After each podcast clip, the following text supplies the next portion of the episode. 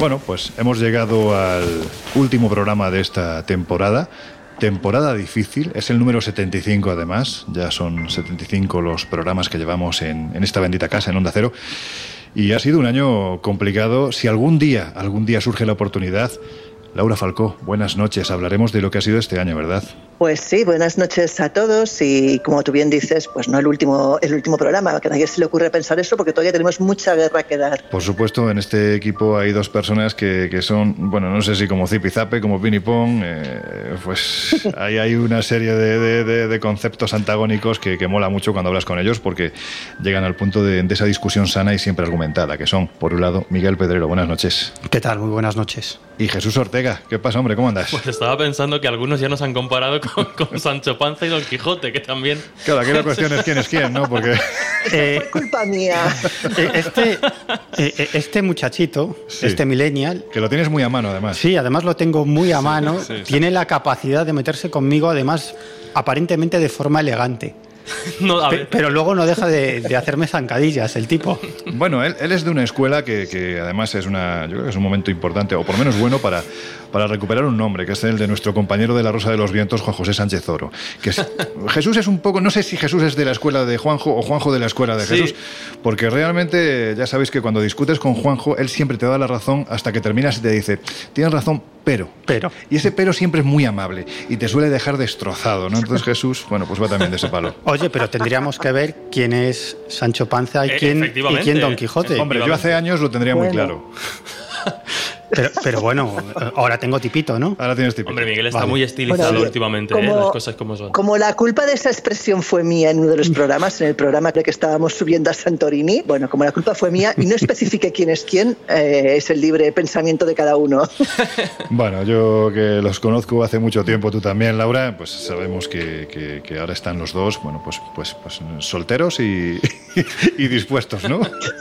Miguel, es tu Oye, momento. Estamos montando aquí un canal de citas ahora.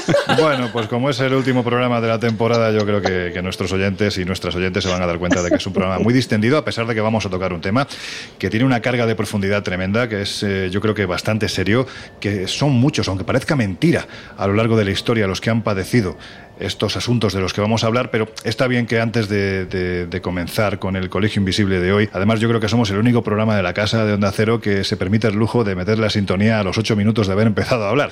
Pero en fin, nosotros somos así de extraños sí, sí. y yo creo que lo seguiremos siendo. Os decía al principio, ¿no? Eh, si tuviéramos que hacer un balance de esta primera temporada, porque al fin y al cabo, si bien es cierto que empezamos a emitir en febrero-marzo del año pasado, digamos que todo lo que ha sido hasta llegar a, al día de hoy, ¿no? A, a, estos finales ya, el último jueves de, de julio, pues nosotros lo consideramos consideramos una primera temporada que cumple su programa 75 y que además, pues hombre, no vamos a hacer aquí un alarde en, en ningún momento de, de, pena ni nada por el estilo. Somos gente que creo que disfrutamos mucho con lo que hacemos y eso se nota, pero es cierto que también hemos arrancado un colegio invisible en una época verdaderamente difícil y a eso es a lo que me refería al principio, que algún día contaremos cómo ha sido este colegio invisible, porque al fin y al cabo no deja de ser un formato radiofónicamente hablando viajero. Algún día contaremos lo que ha sido este año tan complicado para un formato como este, ¿verdad? Pues sí, la verdad es que ha sido un año muy, muy difícil, eh, que yo creo que también hemos aprendido muchas cosas Mucho. todos, gracias, gracias a, precisamente a este formato y, y gracias a, a, la situación. Hemos tenido pues muchas veces que improvisar y, y la verdad es que, bueno, que el aprendizaje ha sido enorme.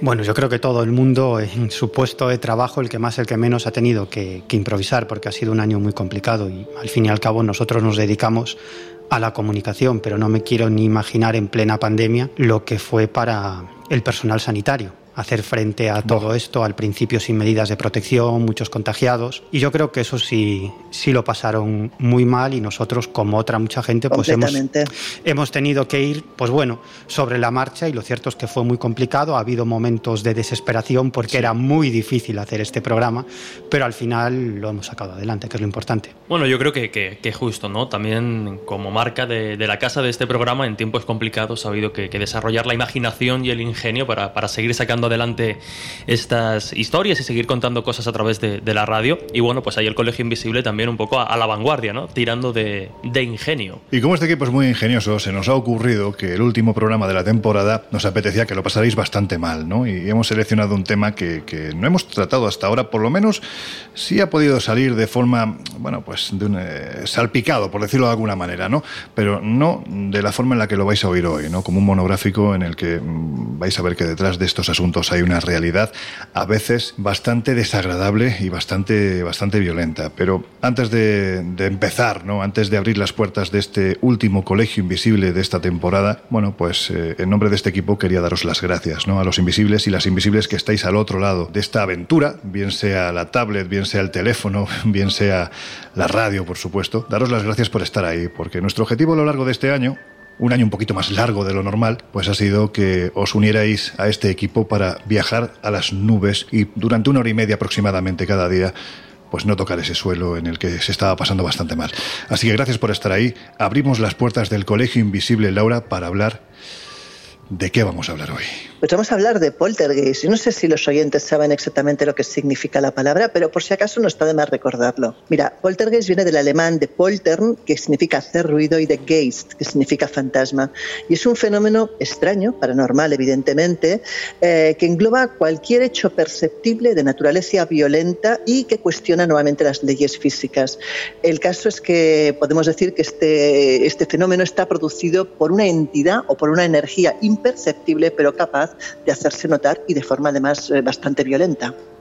La cuestión es que sea lo que sea, se manifiesta en el entorno más íntimo que puede tener una persona, que es su casa, su vivienda, donde más seguro te tienes que sentir y donde estos fenómenos que veremos que se han producido y se siguen produciendo acosan al testigo. Por lo tanto, estamos hablando de algo, algo muy real, que si alguien hizo una definición perfecta de lo que era un poltergeist, ese fue Steven Spielberg. Escuchad.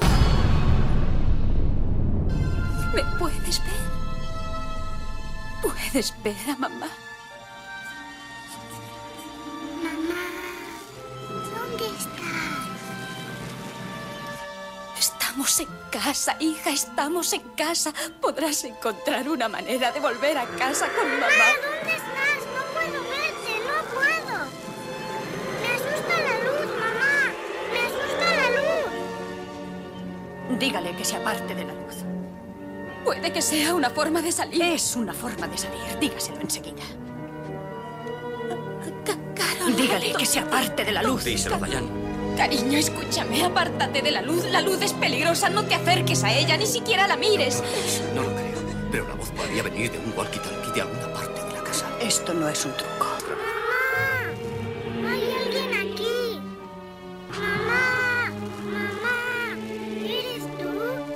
No es mamá.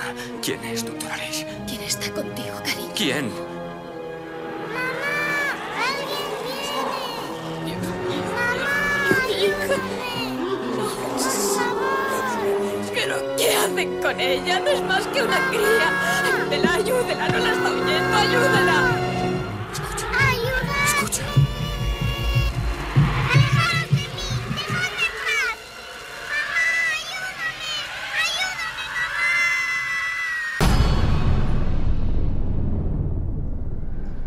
Laura, qué maravilla de película. Es que yo creo que muestra todo lo que en teoría se desencadena cuando precisamente se produce un fenómeno de este tipo, siendo conscientes, bueno, pues que no es habitual que se produzcan y que en la mayoría de ocasiones hay una explicación, aunque no la encontremos. Pero en fin, sobre todo ahora que llega el verano, merece la pena que le echéis un vistazo a...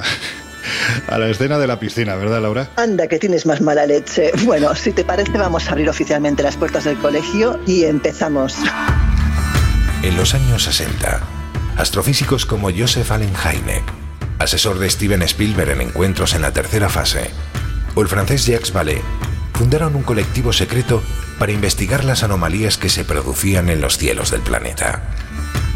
La conclusión a la que llegaron es que la ciencia, en muchos casos, no podía explicar lo que estaba sucediendo. Aquel colectivo fue conocido como el Colegio Invisible.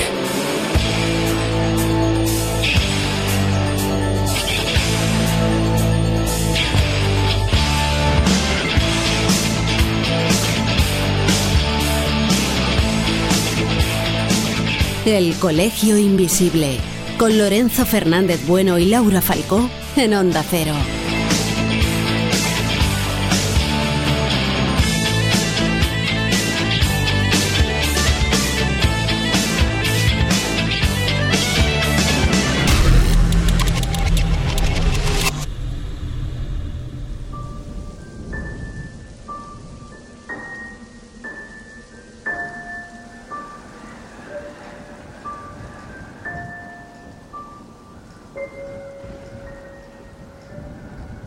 Poltergeist. Pues mirad, aunque parezca mentira, se producen de manera muy esporádica. Y hay que decir que, bueno, esto es lo que pensamos quienes nos hemos acercado en algún momento de nuestra vida a la investigación de este fenómeno. Consideramos que en un 99,9% de los casos se pueden explicar. Aunque no se encuentre la explicación. Pero, claro, es que hay un 0,1, ese umbral de incertidumbre que en fin, bueno, pues ya, ya que estamos haciendo este último programa desde uno de los sitios con más encanto del mundo etéreo, que no es ni más ni menos que nuestro querido Colegio Invisible, si te parece, Laura, podemos empezar con lo ocurrido en el corazón de la capital de España hace unos años, porque hay que decir que los ecos de aquel suceso es que todavía hoy resuenan en la cabeza de quienes, por un lado, nos interesamos por este asunto y por otro lado, quienes lo investigaron de una forma muy profunda. Lo llamaron el caso del baúl del monje. La verdad es que es uno quizás de los poltergeists más interesantes que ha habido en España y el nombre del baúl del monje corresponde a un anticuario, un anticuario que estaba en la calle Madrid, en la calle Marqués de Monasterio y donde se produjeron realmente hechos inexplicables y que además se alargaron bastante en el tiempo. Eh, bueno, esta gente que tenía un anticuario, hablamos eh, de Ángela, que era una de las propietarias, y ahí ocurrió de todo, desde objetos que cambiaban de lugar, apariciones de la nada de objetos que caían como del techo, inexplicables además. Eh, vivieron eh, bueno, todo tipo de sucesos, a cual más extraño. Y además no solamente lo vivieron ellos, sino que lo vivieron también los clientes. Algunos de ellos, eh, bueno, horrorizados, llegaron a salir corriendo de la tienda. Pensemos que bueno, este caso lo fue llevado por el grupo EPTA y por varios expertos y que estuvieron durante bastante tiempo investigando y no pudiendo encontrar una explicación lógica a lo que ocurría en este sitio. Según contaba, por ejemplo, Ángela, la copropietaria, eh, y voy a leer literalmente, decía así, las lámparas comenzaron a moverse solas. Por ejemplo, los adornos cristalinos que cuelgan de ellas aparecían en otras habitaciones. Saltaban delante de tus ojos y directamente se rompían. Se abrían solos los grifos. A veces parecía como si te cayera una vajilla contra el suelo y muchas otras surgía un olor a podrido que se transformaba en un aroma a rosas increíble.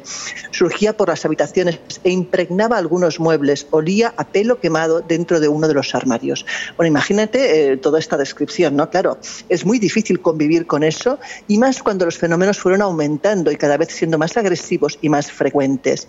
Eh, según cuentan, incluso, por ejemplo, había la cabeza de una especie de, de títere que tenían allí en la tienda que a veces se había ido ella sola por su cuenta y riesgo en los bolsos o las chaquetas de los clientes que asistían y luego el pobre cliente pues volvió a la tienda diciendo, oiga, me ha parecido esto, yo no lo he cogido y bueno, no, nadie encontraba realmente una explicación. Era como una especie de cabeza de carnero que por lo visto pues parecía cobrar vida y aunque la tiradas a la basura volvía de nuevo incluso al local. Imaginaros eh, el miedo que eso tiene que generar, ¿no? Parece como de película, pero sin embargo ocurrió en realidad.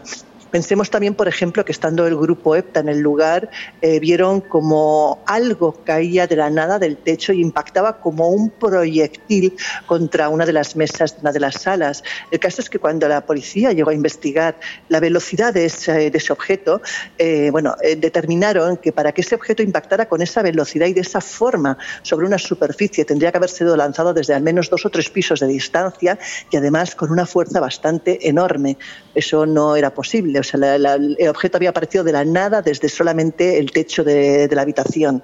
Y como esas 50 cosas más. Por ejemplo, voy a leeros otro trozo de lo que cuentan ellos. ¿no? Había días que cerrábamos la tienda y íbamos luego a ver a ver qué había pasado. ¿no? Siempre a la misma hora se desencadenaban los acontecimientos. Estando con unos amigos en la salita principal, comenzaron a caernos unos trocitos de madera como carcomida y húmeda. Al concluir el verano, por lo visto, la violencia de esto fue aumentando y sigue el relato de ellos. Dice, recuerdo una noche que cerrábamos la tienda, nos fuimos a cenar y volvimos para ver si había pasado algo. Cuando entramos, los vasos con agua que dejamos para mantener la humedad de la madera de los muebles salieron despedidos contra las esculturas romanas. Bueno, la verdad es que imagínate cómo vives eso en un local abierto al público, además, porque, si es tu casa ya lo pasas mal. Ahora, lo que sí parece evidente es que el fenómeno se mantuvo durante tanto tiempo que permitió a los investigadores desarrollar una investigación larga y llegar precisamente a las conclusiones que nos estás contando. O sea, esto no fue una cuestión esporádica de un día, sino que se mantuvo en el tiempo. No, efectivamente, piensa que duró bastante tiempo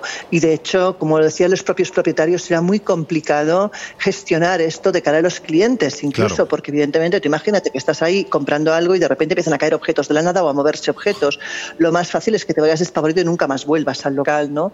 Y los, además, según cuentan, los fenómenos cada vez iban a más, cada vez eran más intensos. Claro, barajaron muchas hipótesis desde, desde si era un poltergeist originado por alguna persona, cosa que a veces ocurre, a veces el desencadenante de estos fenómenos puede ser eh, pues alguien en un estado alterado de conciencia, un niño, por ejemplo, eh, en la pubertad, que es la época quizás más activa, hmm. o incluso a veces ha ocurrido con, eh, con personas con algún tipo de problema psicológico, también puede provocar a veces este tipo de fenómenos. Ellos investigaron todo desde esto, investigaron incluso quién había vivido antiguamente en el lugar y, bueno, según averiguaron, pues había habido un abogado que murió abrasado tras provocarse un incendio por un cigarrillo en la cama, pero eso no tenía lógica, no tenía ningún vínculo con la tienda, no tenía por qué ser la razón de ser de ese fenómeno, ¿no? El caso es que finalmente tampoco llegaron a una conclusión clara de qué es lo que ocasionaba eso. El lugar se cerró y, bueno, que yo sepa actualmente está cerrado el local. Claro, es, llamativo precisamente, Laura, pues de estas últimas posibilidades que trataron de explicar los fenómenos que allí acontecían,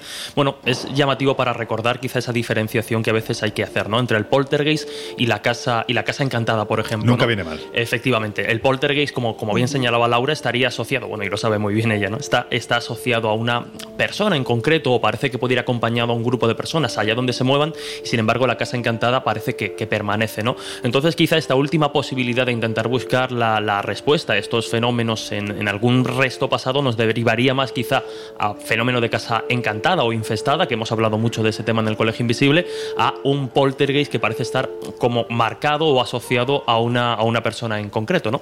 O sea que aquí en este caso no estamos hablando de una asociación directa a alguno de los trabajadores dueños de este, de este local. Bueno, es que yo creo que por, por, la, propia... sí, Laura. No digo que al menos no lo pudieron acreditar, o sea, sí que fue una línea de investigación, pero nadie pudo realmente averiguar si eso había sido provocado por alguien bien fuera del anticuario, bien fuera del, del piso superior, que también estuvieron investigando si no podía ser que alguien del piso superior provocara estos eh, fenómenos.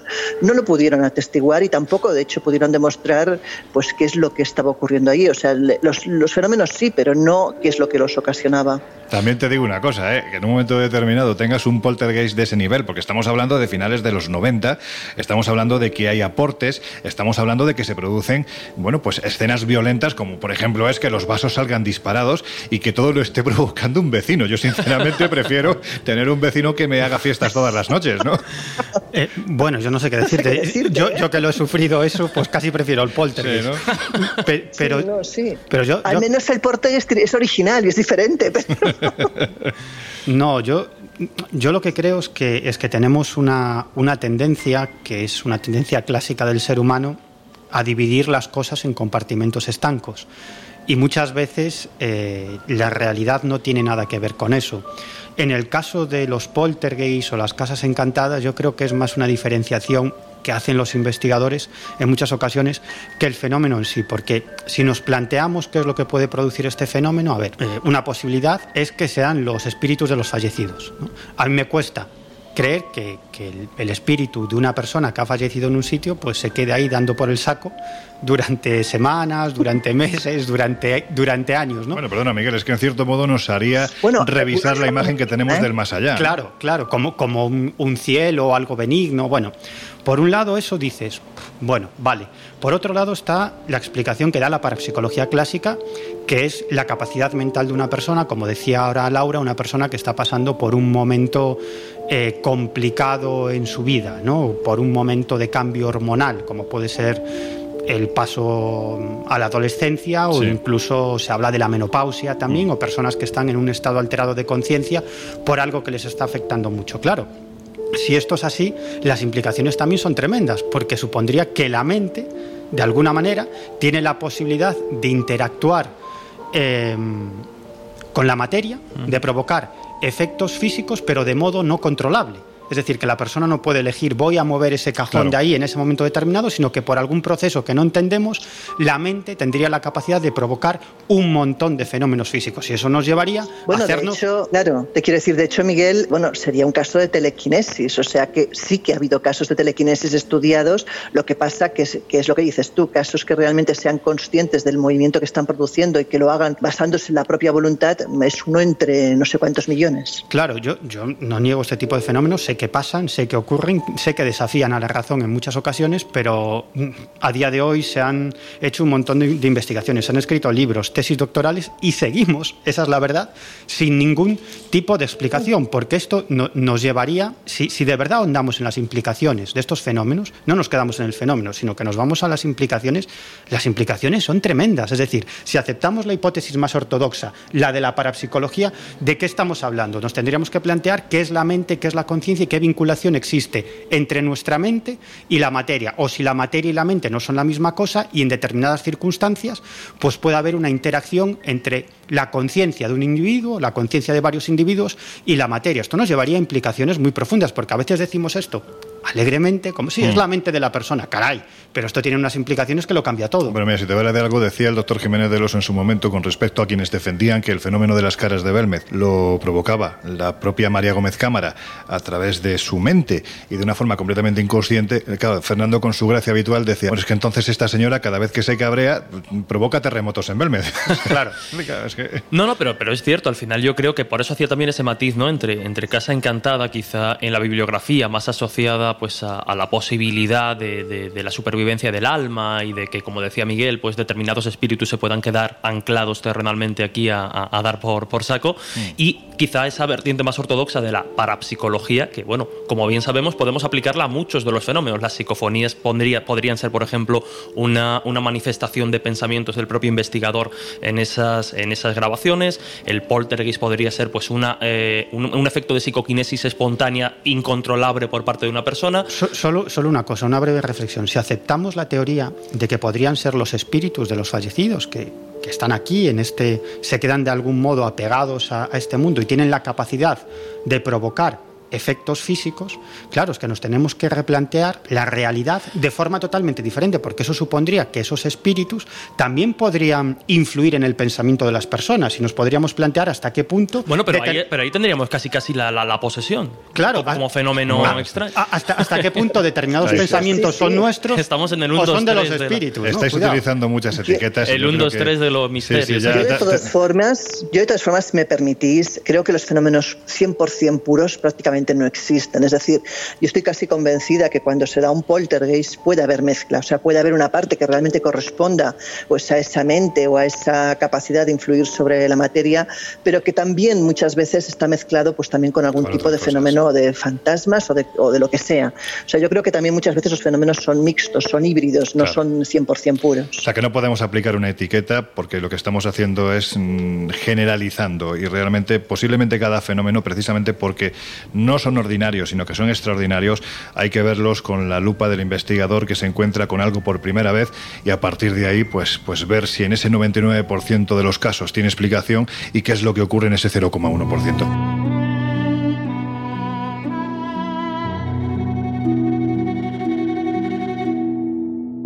El Colegio Invisible. Los jueves de 1 a 3 de la madrugada en Onda Cero.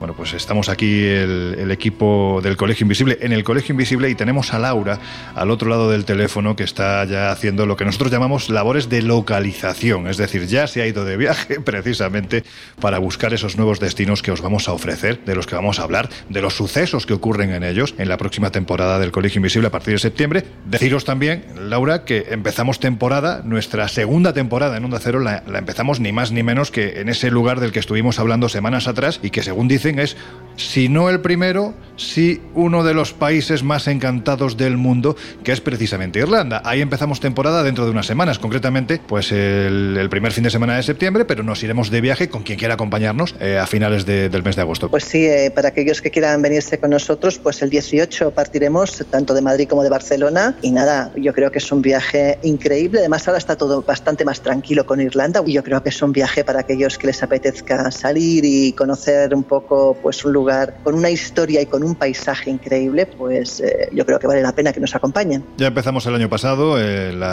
esta temporada, esta temporada partida, ¿no? por decirlo de alguna forma. La empezamos desde Transilvania con un grupo de, viajeros que decidieron acompañarnos. La verdad es que lo pasamos fenomenal y bueno, pues ahora también la idea es seguir con esa línea y vuelvo a repetir, empezamos temporada del Colegio Invisible, la segunda en Onda Cero, ni más ni menos que desde Irlanda y os invitamos a quienes queráis acompañarnos, ya sabéis, tenéis todos los datos en espaciomisterio.com. Ahí está. Bueno, pues estábamos hablando del baúl del monje, de lo que ocurrió en este lugar y creo, Laura, que le has enviado unas preguntas a una investigadora que se acercó a este asunto, que lo investigó en profundidad y que además es una de nuestras invisibles favoritas, Sol Blanco Soler. Pues sí, efectivamente, le pasé una serie de preguntas, si te parece, pues vamos a por ello. Mira, la primera pregunta que le pasé es cómo recordaba aquellos días y esto es lo que nos ha contestado. Aquellos días fueron estupendos porque imagínate lo que es eh, tener entre tus manos un poltergeist y que durara tiempo, porque íbamos todos los miércoles y todos los miércoles ocurrían cosas.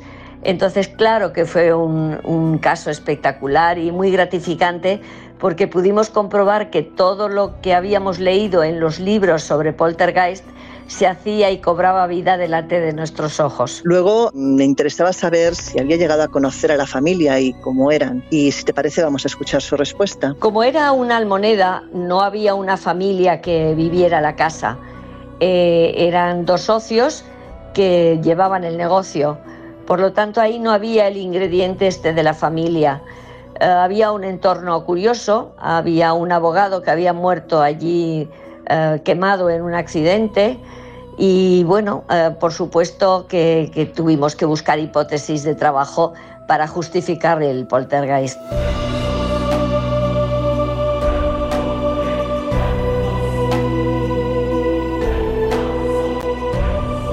Continuación, le pregunté algo que yo creo que es bastante habitual en las investigaciones y es cuando te planteas si puede llegar a ser un fraude.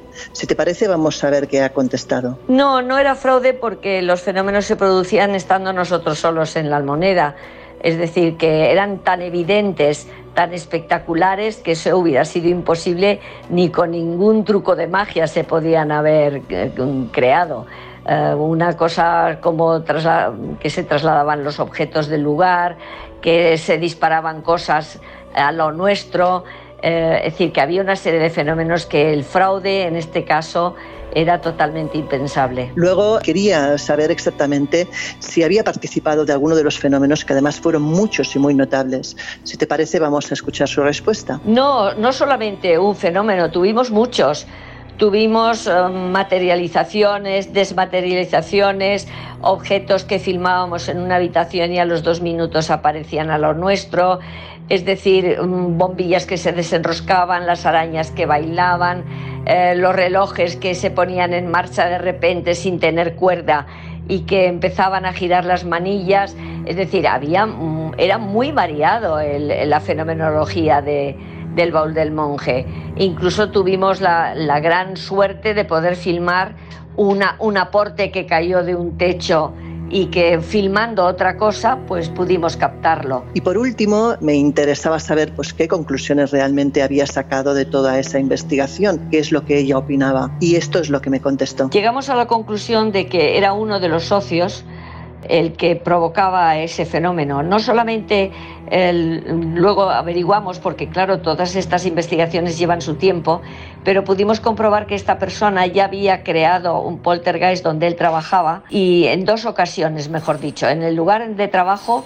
y en una reunión que había tenido precisamente con gente que conocíamos nosotros y que este chico había estado presente.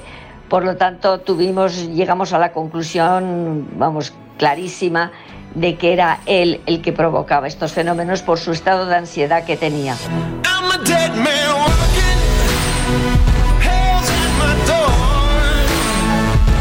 El Colegio Invisible. El periodismo de misterio ya está aquí, en Onda Cero.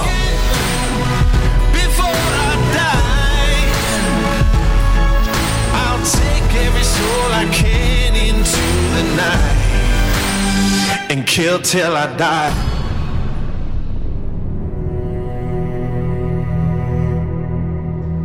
Antes de continuar, ya sabéis, os estamos hablando de fenómenos poltergeist. Vamos a ahondar en casos que yo creo que forman ya parte de la historia, no sé si de la parapsicología, si desde luego de las anomalías en España y fuera de España. Pero antes de continuar, Jesús, mm, me gustaría avisar a quienes están al otro lado de estos micrófonos que la semana que viene, ya sabéis, estaremos de una a tres durante todo el mes de agosto.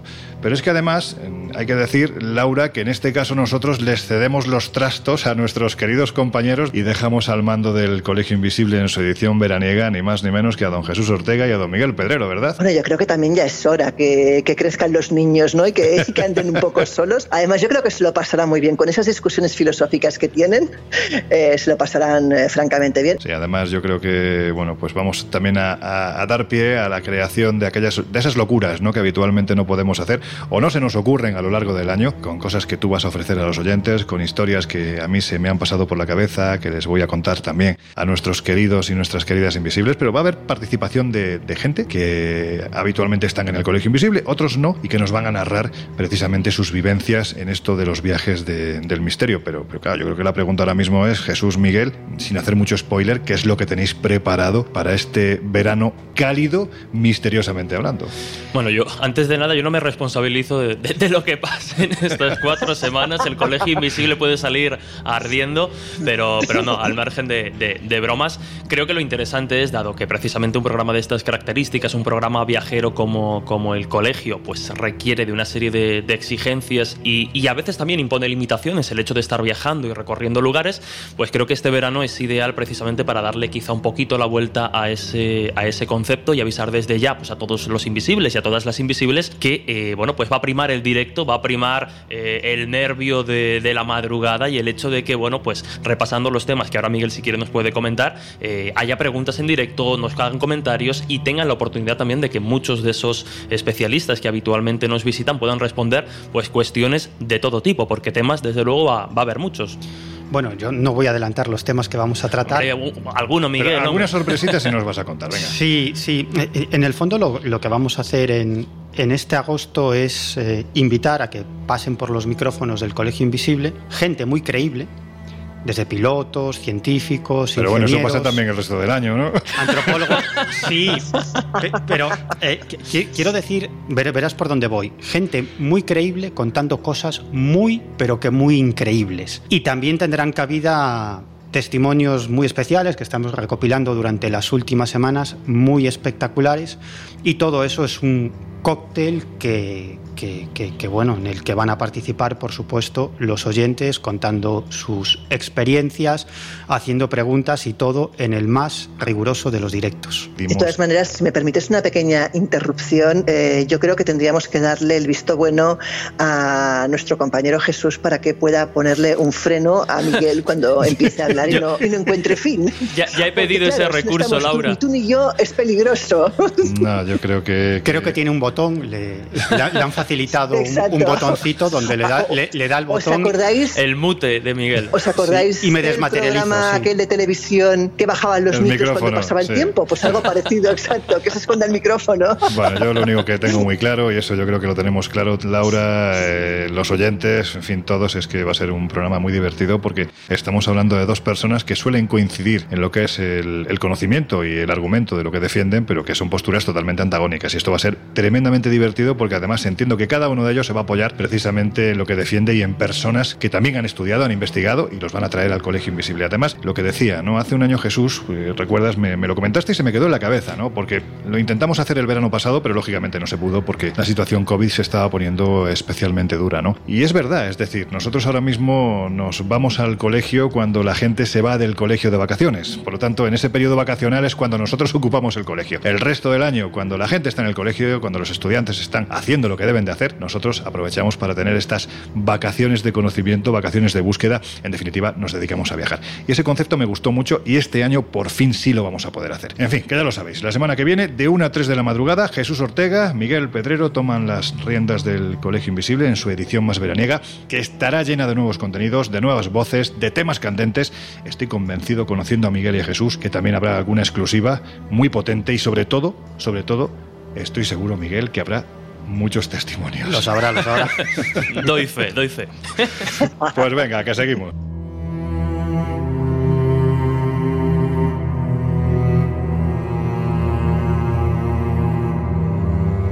Miguel, antes de que hablemos de, de, casos, tú como estudioso de estos asuntos, desde hace muchas décadas, bueno, desde hace décadas, te acabo de echar muchos años. Bueno, hace décadas que lleva metido en esto, casi casi desde que tenía chupete, y, y además eres una persona muy reflexiva. La pregunta es difícil y entiendo que formaría más parte de las conclusiones, pero me apetece que lo digas ahora. ¿Qué crees tú que hay detrás de los poltergeists? No tengo ni la más remota idea. Lo sabía que me ibas a contestar. No eso. tengo ni idea, ni idea, pero lo que está claro es que el fenómeno se produce. En, en muchas ocasiones yo creo que el mundo académico cierra los ojos ante determinadas realidades precisamente porque cae fuera de su marco de explicación del mundo, ¿no? Y, y, entonces decide que no existe, pero lo cierto es que sí existe. Ahora, la maldición de todos estos fenómenos que a nosotros nos motivan tanto, los fenómenos paranormales, incluso el fenómeno ovni, es que no se pueden meter en un laboratorio, claro.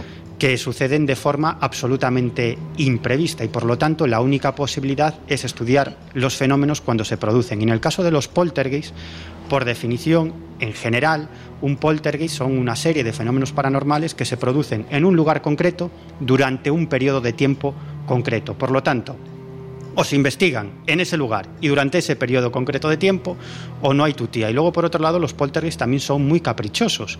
Y en muchas ocasiones, precisamente cuando hay investigadores que están intentando registrar esos fenómenos, los fenómenos no se producen, pero cuando desaparecen los investigadores, de pronto comienzan a aparecer esos fenómenos. Mi única reflexión es que, eh, sea lo que sea lo que se encuentre detrás de este fenómeno, las implicaciones son enormes, ¿no? Siempre se ha echado mano de las dos explicaciones que hemos comentado anteriormente, sí.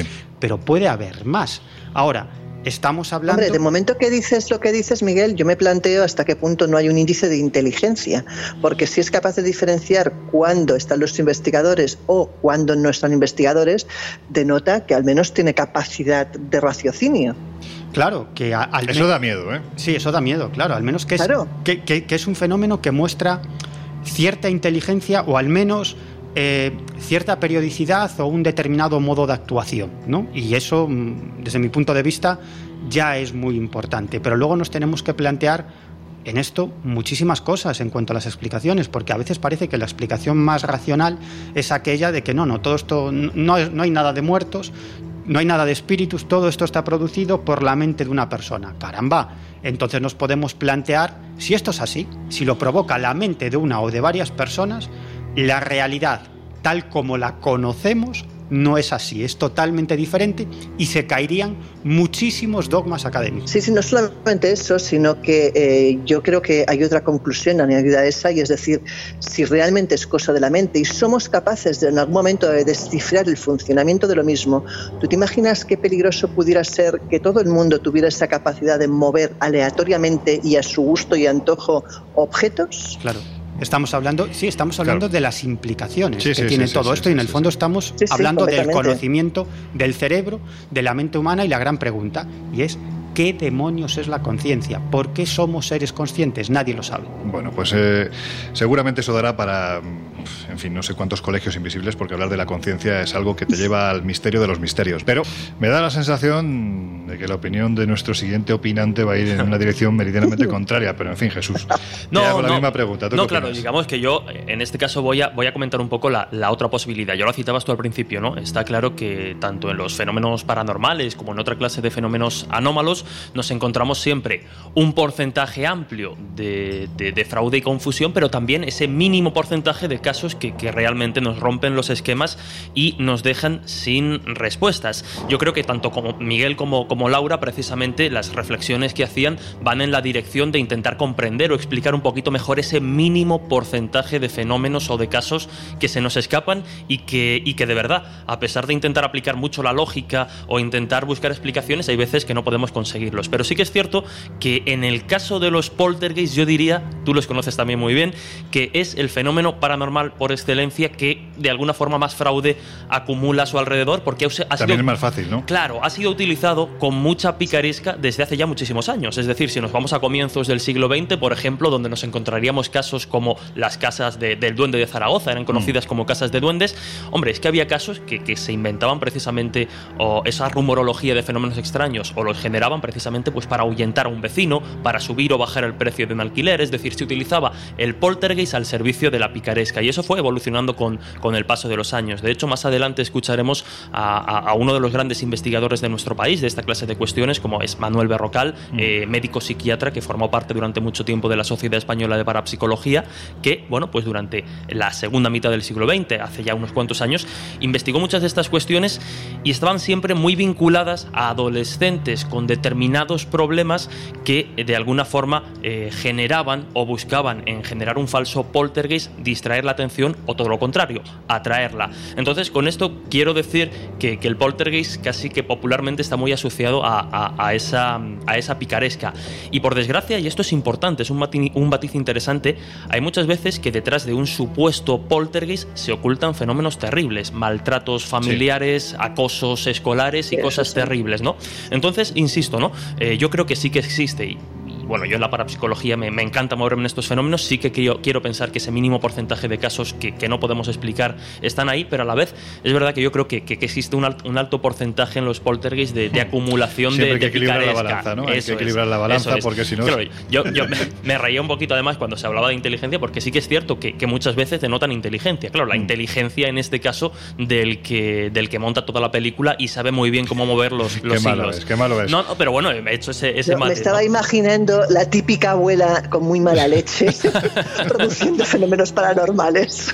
Bueno, yo te digo una cosa, la verdad es que para, para ser el último programa de la temporada, a mí particularmente casi me hace llorar Jesús al admitir que hay un 0,1% que no tiene explicación, aunque luego para equilibrar la balanza haya ido a ese claro. 99% de fraude. No, y luego además sí que suele pasar también, que, que creo que es recomendable eh, eh, indicarlo, ¿no? Que muchas veces cuando mm, como periodistas o investigadores vamos haciendo la crónica o vamos intentando marcar un poquito la cronología del desarrollo de uno de estos fenómenos, vamos metiendo en el saco muchos fenómenos. Y a veces hay fenómenos que, que- que quizá no tengan nada de paranormales, pero que por darse precisamente en un momento concreto, en un área de, de ten- en, en una zona de, de tensión como puede ser la que se está desarrollando un poltergeist, vamos metiéndolos al saco de lo paranormal y son fenómenos que, que a priori podrían tener una explicación. Pero eso también a veces implica para, para el periodista tener que quitar el grano de la paja y ver qué fenómenos, eh, lo mencionábamos antes, son digamos puramente anómalos y otros, bueno, pues los hemos metido ahí un poco por inercia, ¿no? De, de la tensión que se vive en, en los momentos en que se producen esta clase de, de fenómenos. Claro, pero es que- yo, yo tampoco creo que sean eh, tan, a veces tan, tan extraños. Yo creo que, que si hacemos una encuesta, si ahora salimos a la calle y le empezamos a preguntar a la gente, yo creo que todo el mundo en algún momento ha vivido un fenómeno, eh, un, un fenómeno paranormal. Eh, Fíjate, incluso la tradición lo recoge. En Galicia hay una, Sí, tra- o hay algo una, inexplicable. hay una tradición muy antigua que es el, el mal do aire, el mal del aire, así se llama. A mí es que me hace mucha gracia. Alto Eso aire. suena a otra cosa. Claro, cada vez, perdonadme. cada vez que lo comenta, pues es que a mí me viene a la cabeza, pues eso, ¿no? Flatulencia. Pe- Pero no, Exacto, lo mismo. Pero en, en este caso el, El aire, aire malo. el- Claro. el- el- el aire eh, está vinculado o se refiere al espíritu. Mm. Es decir, que de algún modo se considera que en muchas ocasiones cuando muere alguien puede quedarse apegado a alguna o a algunas personas de su familia. Y de hecho la tradición dice que una de las características del mal del aire es que se enciendan y se apaguen solas las luces de la casa, o que se cierren y se abran las puertas, o que se, abren, se abran y se cierran las ventanas. Es decir, que esto, estoy hablando de Galicia, pero esto está recogido en muchísimas tradiciones. Por lo tanto, esto de los fenómenos poltergeist tampoco es tan algo tan, tan, tan, tan extraordinario, sino que lleva pasando a lo largo de la historia y, y está pasando hoy en día en cantidad de sitios. Tú lo has dicho, Miguel, es que me lo has dejado votando. No es tan, tan, tan extraordinario. Muchas veces los fenómenos asociados a poltergeist eh, realmente son extraños por el contexto en el que se dan, pero no desafían de alguna forma la física conocida. El otro día, además, ayer, hace 24 horas, eh, bueno, pues claro, que, os, voy, a contar, ¿no? Estamos acostumbrados a que amigos, compañeros, en un momento dado te hablen de algo extraño que ha pasado en su casa y qué posible explicación puede tener. Y me hablaban de que, de que una, una, una amiga de una, de una conocida de repente se había despertado sobre Es un poco leyenda urbana, ¿eh? No, una amiga de una conocida. No, una amiga muy cercana, la, la, cuñada de una amiga muy cercana me hablaba de que a mitad de la noche se había despertado alarmada por, por un ruido, sobresaltada, porque un libro había caído de la estantería. A priori. el maldo aire. Uno fuerte. No, pero claro, me decía que era, que era imposible porque los libros estaban muy, muy apretados, era muy difícil que el libro saliese y tal. Y yo le preguntaba, digo, a ver, ¿es posible que, realmente sea algo que, no se ha percatado o en un momento dado ha sacado ese libro y no lo recuerda bien y se ha quedado un poquito más flojo? Pero lo extraño a mí en esa situación habría sido que el libro, por ejemplo, ¿no?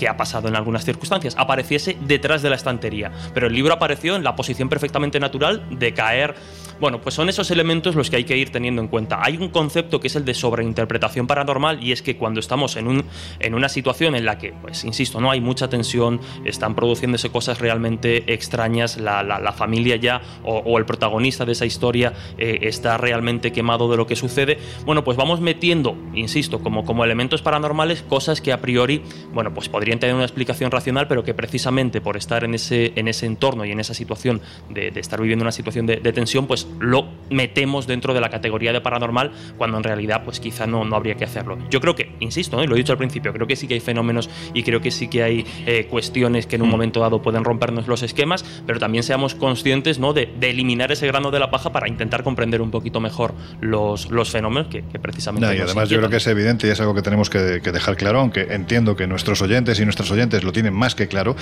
que, que, bueno, pues que este equipo no es un equipo de alucinados y que realmente cuando te vas a investigar este tipo de fenómenos, lo habitual, lo habitual, en un porcentaje muy elevado, es que te encuentres casos con explicación, bien porque sea un fraude consciente o bien porque sea un fraude inconsciente, que también se han dado. Mm, pero ya está ese umbral Vuelvo a repetir, aunque sea ese 0,1, que es ese caso que te encuentras una vez en la vida, o dos veces, o tres, que te rompe los esquemas y que merece la pena seguir seguirle la pista, a pesar de que, como bien decía Miguel hace unos minutos, el problema de estos casos es que son esporádicos. Por lo tanto, seguirles la pista es francamente complicado. Y luego, una cosa muy interesante que yo creo que al margen ya de paranormalidades y cosas varias, lo que sí que yo creo que todos los de este equipo hemos comprobado en alguna ocasión es que eh, tienen consecuencias en las familias y en las personas que los viven. Gente que de repente se enfrenta a algo extraño en su casa y se acaba yendo de, de, la casa porque no puede vivir ahí. Entonces, claro, ¿qué hacemos ante eso? Sea fraude, no lo sea, está teniendo una consecuencia directa sobre la familia, no se están inventando nada. Bueno, eso Jesús, si el fenómeno luego no los persigue, que también hay muchos casos en que ocurre eso, el fenómeno se desplaza con los inquilinos, que eso ya es el acabose, porque ahí sí que la desesperación es suma, porque dices, ¿qué hago ahora? O sea, si desplazarme tampoco sirve, ¿cuál es la solución? Claro. Bueno, yo me estaba imaginando que, aunque este es el primer programa, el último de la temporada, pero el primero de verano que tiene dos horas, ya me estaba imaginando que se nos iban a quedar cortas. Y evidentemente, a la vista de la cantidad de contenidos que nos quedan por tratar, bueno, pues, pues seguramente dará para hacer otro u otros programas dedicados a esta materia. Pero yo creo que ha llegado el momento de que os dejemos tranquilos durante unos minutos, reflexionar a todos y a todas vosotras, pues eso, escuchando una de nuestras músicas esenciales. Volvemos enseguida. Beautiful friend, the end. This is the end. Del Colegio Invisible en Onda Cero. Of our elaborate plans, the end of everything that No safety, no surprise, the end. I'll never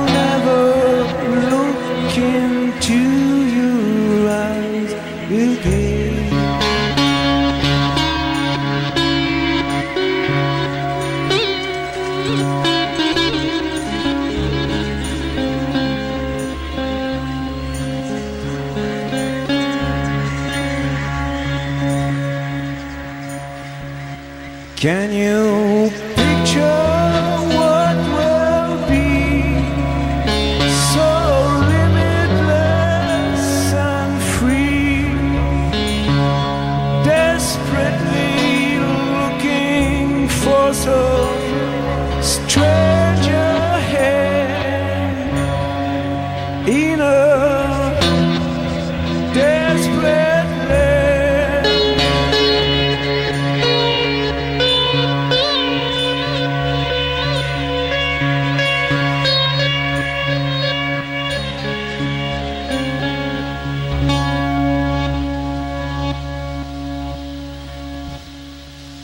This is the end, beautiful friend, the end. This is the end, my only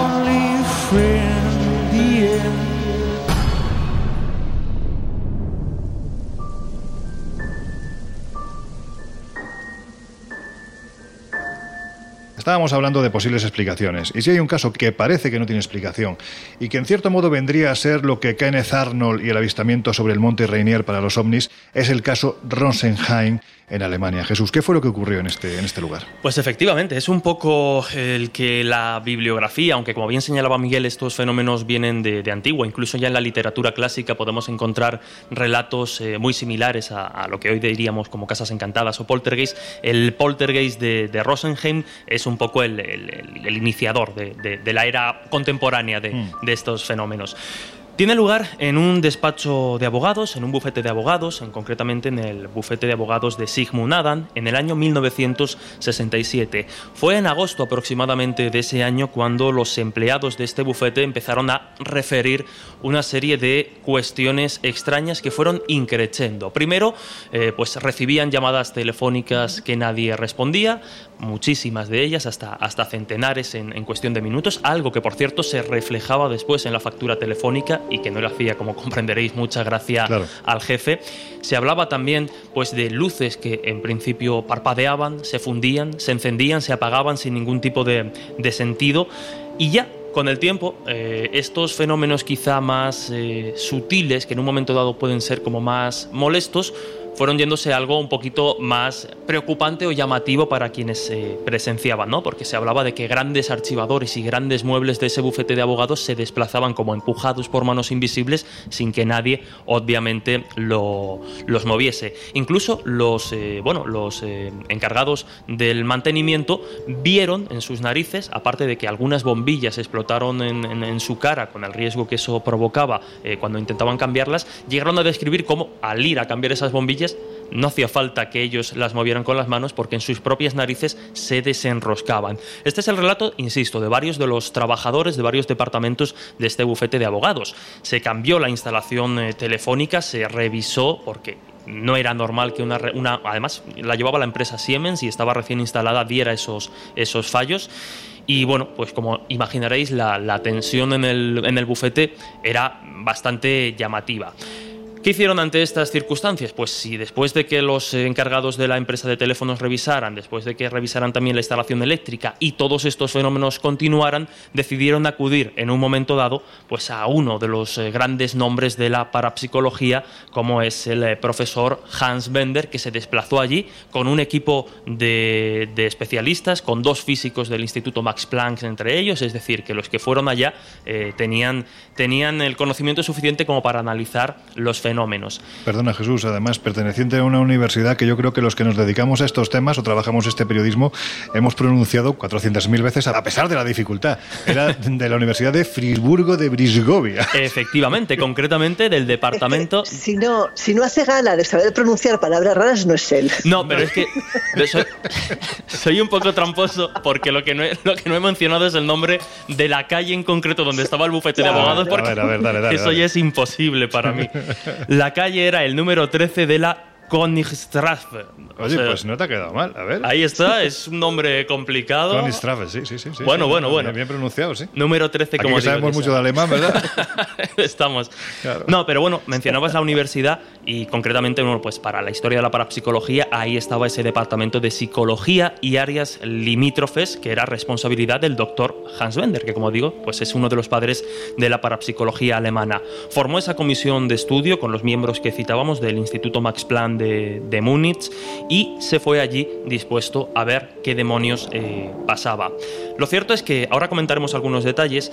Eh, Hans Bender sí que estaba convencido de que algo extraño sucedía, aunque no pudieron como tal... Eh, digamos, dar las pruebas fehacientes claro. de, que, de que algo extraño sucedía, pero sí que es llamativo algo que, en lo que se fijó. Parece ser que los fenómenos eh, paranormales o los fenómenos extraños que allí tenían lugar sucedían cuando una persona en concreto estaba en el bufete. Una chica de 19 años, eh, Annemarie Scharberl, que, que se acababa de incorporar y bueno, pues ya digo, fruto de la observación, fruto de pasar tantas horas y tantas jornadas en ese despacho intentando buscar explicación, se dieron cuenta de que cuando esta chica, esta joven secretaria, no estaba en el lugar, los fenómenos cesaban.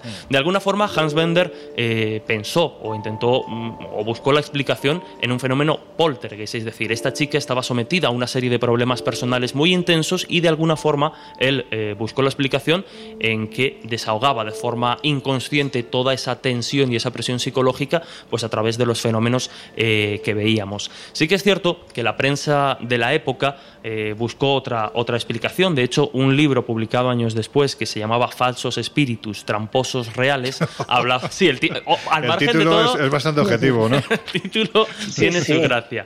Pero sí que hablaron de la posibilidad que, que circuló en la prensa por aquel entonces de que todos estos fenómenos estuvieran provocados realmente por un número o una serie de empleados descontentos que se dedicaban pues, a hacer llamadas para fastidiar al jefe y subir la factura del teléfono, a fundir bombillas para generar esos pequeños gastos en la empresa y, en definitiva, a generar un ambiente extraño y, de tensión. Lo cierto es que, bueno, este Pero caso, eso no se pudo demostrar. Al igual que los fenómenos, esto tampoco quedó claro sí, del es cierto. Yo no sé si te acuerdas. Tú, claro, eres, eres, muy jovencito, a lo mejor no te acuerdas. Pero en una de esas colecciones de VHS, Laura Miguel, que se ofrecían hace ya mucho tiempo, que se vendían en el kiosco a veces. Nos acaba de llamar viejos. No, no, no, pero somos más mayores que él. yo podría ser el padre de Jesús. es decir, podría ser Dios. No, bueno, pues vamos a ver. Lo que está claro es que en aquellas series yo recuerdo, no sé si recordáis vosotros, unas escenas que a mí, particularmente me pusieron los pelos de punta porque yo tenía entonces 15, 16 años.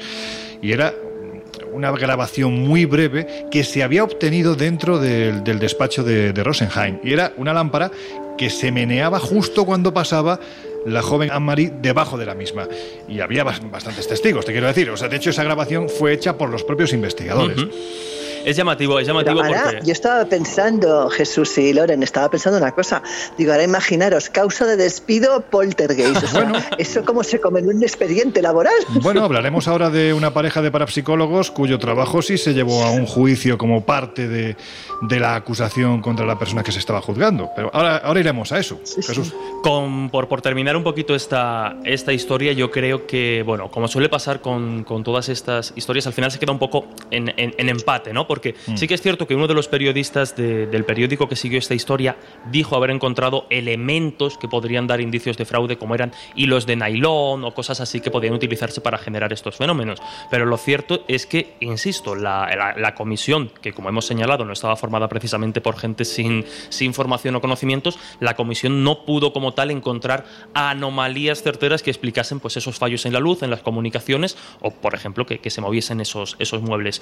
Un caso que, que inaugura un poco eh, la era contemporánea de, esta clase de, fenómenos y que desde luego pues es un clásico que sigue envuelto en, en ciertas brumas. Bueno, yo creo que si hablamos del caso, vamos a decirlo así, Totem, el que en cierto modo da inicio, el más mediático, a esto de la investigación de Poltergeist, desde luego no podemos dejar de lado a la pareja de investigadores de estas temáticas que en cierto modo inauguraron de una forma más o menos seria, evidentemente con los medios que tenían por aquel entonces, precisamente la investigación de de, este tipo de sucesos, Laura. ¿Quiénes eran Ed y Lorraine Warren, porque yo creo que estamos hablando del matrimonio de parapsicólogos más célebres de la historia, ¿verdad? Pues sí, la verdad es que yo creo que todos los que nos gusta el mundo paranormal son dos personajes eh, a estudiar. Ed y Lorraine Warren es la pareja por excelencia de parapsicólogos, porque además ha llevado casos muy espectaculares y muy mediáticos. Ella era vidente, una de, esas videntes además que casi no quedan dudas ¿no? cuando tratas con ella, cuando ves realmente los casos y las escenas que ha protagonizado. Y Ed era un hombre normal, un hombre que sí que desde pequeño había vivido algún episodio por vivir precisamente en una casa embrujada. Él contaba que había visto salir del armario de su habitación como extraños orbes con caras, incluso algunas muy amenazantes, como la de una anciana sumamente desagradable que parecía acercarse a los pies de su cama y que eso le hacía salir corriendo, evidentemente, y ir a la habitación de sus padres. Conoció a Lorraine y más allá de estos temas se enamoró de ella, pero aparte estos temas los unían todavía más. Y la verdad es que se, además se casaron muy temprano porque como él eh, pues había embarcado durante la Segunda Guerra Mundial eh, y bueno, había estado pues eh, tiempo eh, en, en, la mar y había sufrido un incidente, cuando volvió pues decidió casarse por lo que pudiera ser, ¿no? Y ahí empezó pues una historia de, de una pareja que realmente pues pasó toda la vida investigando temas paranormales. Los Warren yo creo que pronto se convirtieron en unas celebridades que aparte de ser llamados para investigar, bueno, pues escribían libros, daban conferencias, incluso dentro del ámbito universitario fueron los primeros parapsicólogos que fueron a este entorno a hablar de esos temas que estaban investigando y que realmente, bueno, podrían resultar ciertamente controvertidos dependiendo de la facultad en la que se impartiesen estas conferencias. Bueno, pues fijaos hasta qué punto se hicieron famosos que en el año 1981, y esto es algo que os comentábamos hace unos minutos, cuando investigaban a un joven llamado Arne Cheyenne Johnson, que había asesinado a su casero de una forma absolutamente terrible, pues lograron que el proceso posterior fuera el primero de la historia en el que la defensa, basándose en los estudios de los Warren, adujo que su cliente estaba ni más ni menos que poseído por el demonio, ¿verdad, Laura? Es verdad, es uno de aquellos casos que hay muy pocos en la justicia y este es uno de ellos, la verdad es que bastante impresionante. Ed murió en el año 2006, Lorraine el 18 de abril de 2019, como aquel que dice antes de ayer. Hasta entonces, hay que decir que estuvo investigando casas encantadas e impartiendo charlas en las que, entre otras cosas, hablaba de uno de sus casos estrella, el expediente Enfield. Esta es mi casa. Largo de aquí. No, esta no es tu casa. ¿Cómo te llamas? Me llamo Bill Wilkins y tengo 72 años. ¿Os dice algo esa voz? Parece confuso. ¿Estás senil? La voz de la cinta es de una niña de 11 años. Lo llaman el Amityville de Inglaterra. Hay una familia que necesita desesperadamente vuestra ayuda. Después de todo lo que hemos visto, ya casi nada nos asusta. Pero esto... Esto sigue inquietándome. Es como si la voz viniera de dentro de ti. Es como si viniera de detrás de mí, como si me estuviera utilizando. Janet, ¿estás bien? Deja de llamarme Janet. Es una niña tan buena, pero ¿qué le pasa? Un espíritu opresivo intentará que cometa el mayor de los pecados. ¿Y cuál es? Asesinato, suicidio o ambos.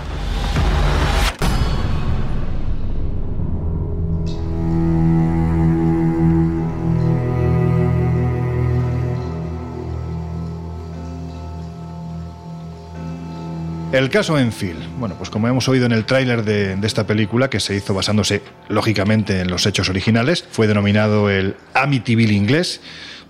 Bueno, pues la verdad es que forma parte de, de, esas historias a las que a mí particularmente me encanta preguntarle a Jesús, porque creo que son casos que tienen una difícil explicación. ¿Qué fue lo que ocurrió con este, con este caso? Bueno, fue un caso tremendo. De hecho, la, la, la película del universo Warren lo, lo, refleja muy bien, salvo por el hecho de que precisamente el matrimonio Warren no, no, fue, no mostró un especial interés por este, por este caso. Pasaron por allí, hablaron con los testigos, pero fue, la, fue otra asociación, la Society for Psychical Research, la que se encargó de hacer esta investigación y enviar a algunos de sus, eh, de sus responsables a, a, investigar este, este fenómeno. Fíjate, porque siempre que se utiliza la etiqueta del Amityville de algo, a mí me, me, cuesta porque Amityville sí que fue, bueno, pues de alguna forma un fraude más o menos orquestado, pero aquí yo creo que la. claro. No deja títere con cabeza, no, ¿eh? Pero bueno, Oye, quiero esa decir. es tu opinión, ¿no? Claro, claro, claro. Bueno, sí, sí, de alguna forma, pero en, en, en, en, Enfield, en Enfield creo que sí que hay elementos por lo menos más, eh, más extraños. Menos mal, hay, venga, que, hay que remontarnos a, a 1977, eh, bueno, pues cuando, concretamente al 30, al 30 de agosto, cuando Peggy Hodgson, que era una madre divorciada, apenas pues unos 40 años aproximadamente, con cuatro hijos, Janet, Margaret y Billy, que serán los principales protagonistas de esta, de esta historia, de repente eh, se levanta alarmada por los gritos de, angustia de, sus, eh, de, Janet y Margaret en su habitación porque están diciendo que la cama de Billy se ha vuelto loca, que la cama se estaba moviendo por la, por la habitación sin, desde luego, sin ningún, sin nadie que, la mueva aparentemente. Eh, la propia Peggy es testigo de este, de este movimiento de la cama y salen alarmados a buscar a los vecinos en busca de, de ayuda. A partir de esa fecha empiezan, bueno, pues una serie de, de semanas bastante complicadas porque, bueno, el fenómeno o el caso va adquiriendo cierta, cierta popularidad. El Daily Mirror se interesa por ellos, hemos dicho, la SPR también envía una serie de, investigadores a lo largo de, de, los días, porque bueno, pues los fenómenos se van volviendo eh, bastante más eh, agresivos con, con el tiempo. El 1 de septiembre, de hecho, pasa algo yo creo que bastante llamativo en esta historia, y es que precisamente fruto de, de, de, estos fenómenos que no les permiten pegar ojo y que los acosan, estábamos hablando casi de un acoso sobrenatural, llaman a, a la policía, que hace, bueno, pues hace una, un registro ocular de la casa sin creerse mucho lo que les están contando, hasta que al abandonarla, la agente Caroline Hibbs ve cómo una silla se mueve eh, empujada por manos eh, invisibles. Una policía. Una policía, efectivamente ya digo que, entraban de, de, del modo más escéptico ¿no? a presenciar estos fenómenos. El 4 de septiembre, después de otra noche de, ruidos, de sucesos extraños, pues insisto, la, familia llama al Daily Mirror con la esperanza de que puedan pues, recomendarle a algún profesional, a alguien que pueda ayudarle con estos fenómenos, porque además, hago un breve paréntesis, lo, lo llamativo de estos fenómenos es que es muy fácil descartarlos o achacarlos a la locura y a la fantasía, pero lo que hemos dicho, ¿no? Quienes los sufren son los que de alguna manera tienen que enfrentarse a ellos sin saber muy bien qué, qué está pasando. Bueno, pues eh, enviaron a, un reportero, concretamente a Douglas Benke y al fotógrafo Graham Morris, y estos mismos reporteros vieron cómo, bueno, o fueron mejor dicho, víctimas de una lluvia de, canicas y piezas de, Lego que, les caían pues casi como, como un aporte, ¿no? como aparecidos de la nada. El mes de septiembre fue intenso porque apenas unos días después de esa visita de los periodistas del Daily Mirror, eh, el 7 de septiembre concretamente, envían a otro, a otro redactor, a George eh, Fallows, acompañado en este caso por otro, por otro, por otro fotógrafo que no son testigos de, de nada.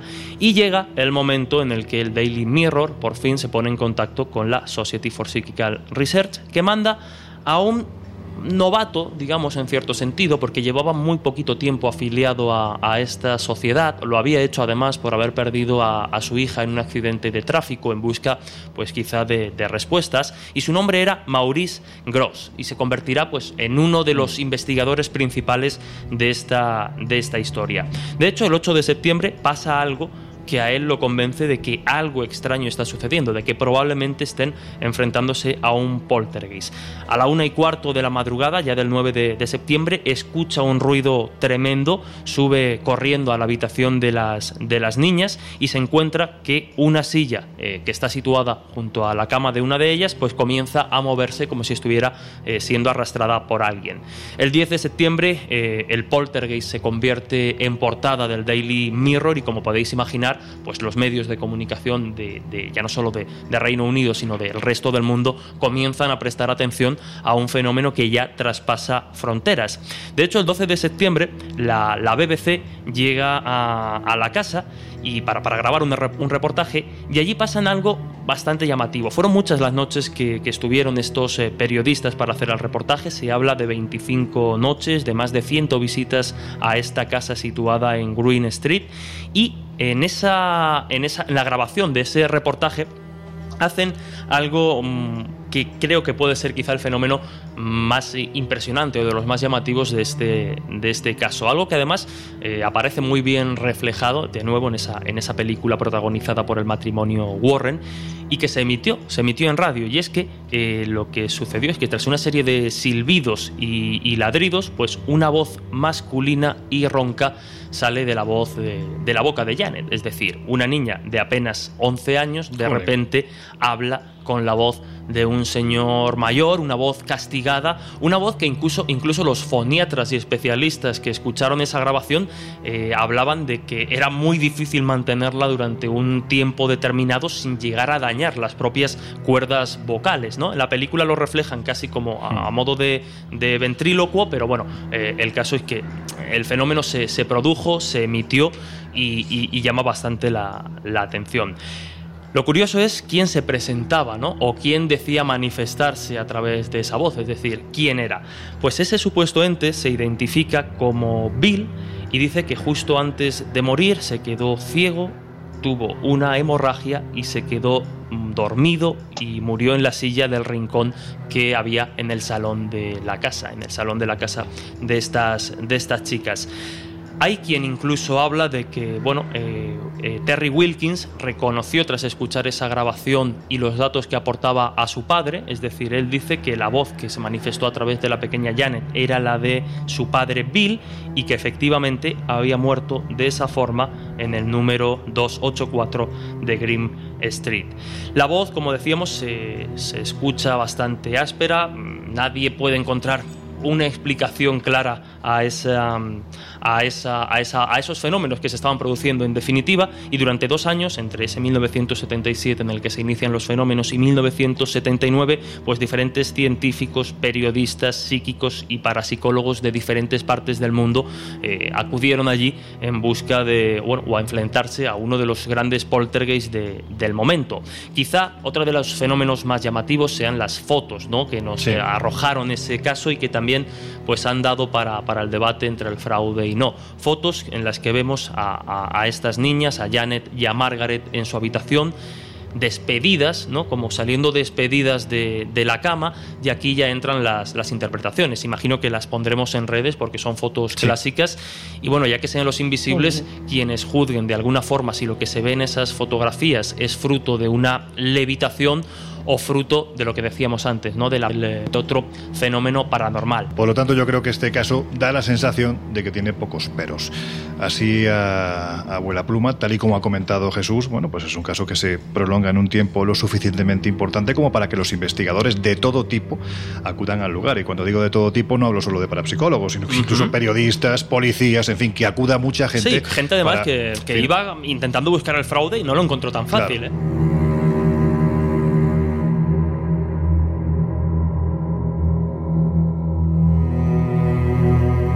Estamos hablando del matrimonio Warren, de algunos casos investigados por ellos, el expediente Enfield, que además ha servido de argumento para, por ejemplo, pues esta saga de, de los Warren, como diría Miguel, de los Warring, y precisamente a Miguel es al que me voy a dirigir ahora mismo, porque eh, en España también se han producido sucesos, quizás no, no sé si de esta violencia o, o con esta contundencia, pero sí es cierto que se han producido y se siguen produciendo. Tú, de hecho, has tenido la oportunidad de hablar con alguno de los testigos principales, por ejemplo, de lo que ocurre en un museo muy pequeño y muy bonito que hay en Cáceres, ¿verdad? Sí, señor, el Museo Al-Yusuf o Museo Árabe de Cáceres. Eh, este museo está situado en una zona monumental de Cáceres, concretamente en la calle Cuesta del Marqués número 4, junto a la Plaza de San Jorge, y durante algún tiempo este, este museo fue conocido por los cacereños como la Casa de los Muertos.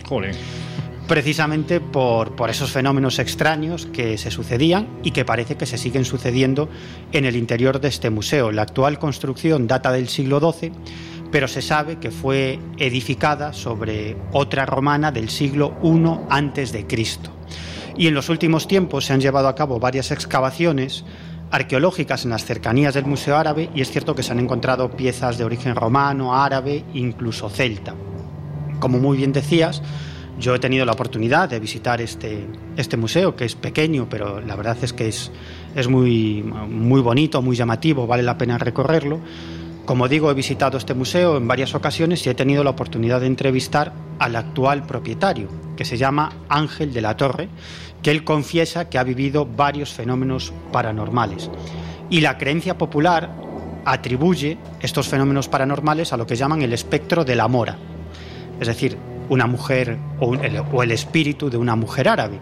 Y todo esto comienza hace muchos años cuando una turista mexicana que visitaba el museo entra en trance y dice contactar o conectar con el espíritu de alguien que ha habitado esa casa mucho antes de que fuera un, museo. Dice que es el espíritu de una mujer árabe bellísima de unos 35 años que vestía un traje largo, con mangas largas y sin cuello, como si fuera una especie de kaftán, que es un traje típico usado en los países musulmanes.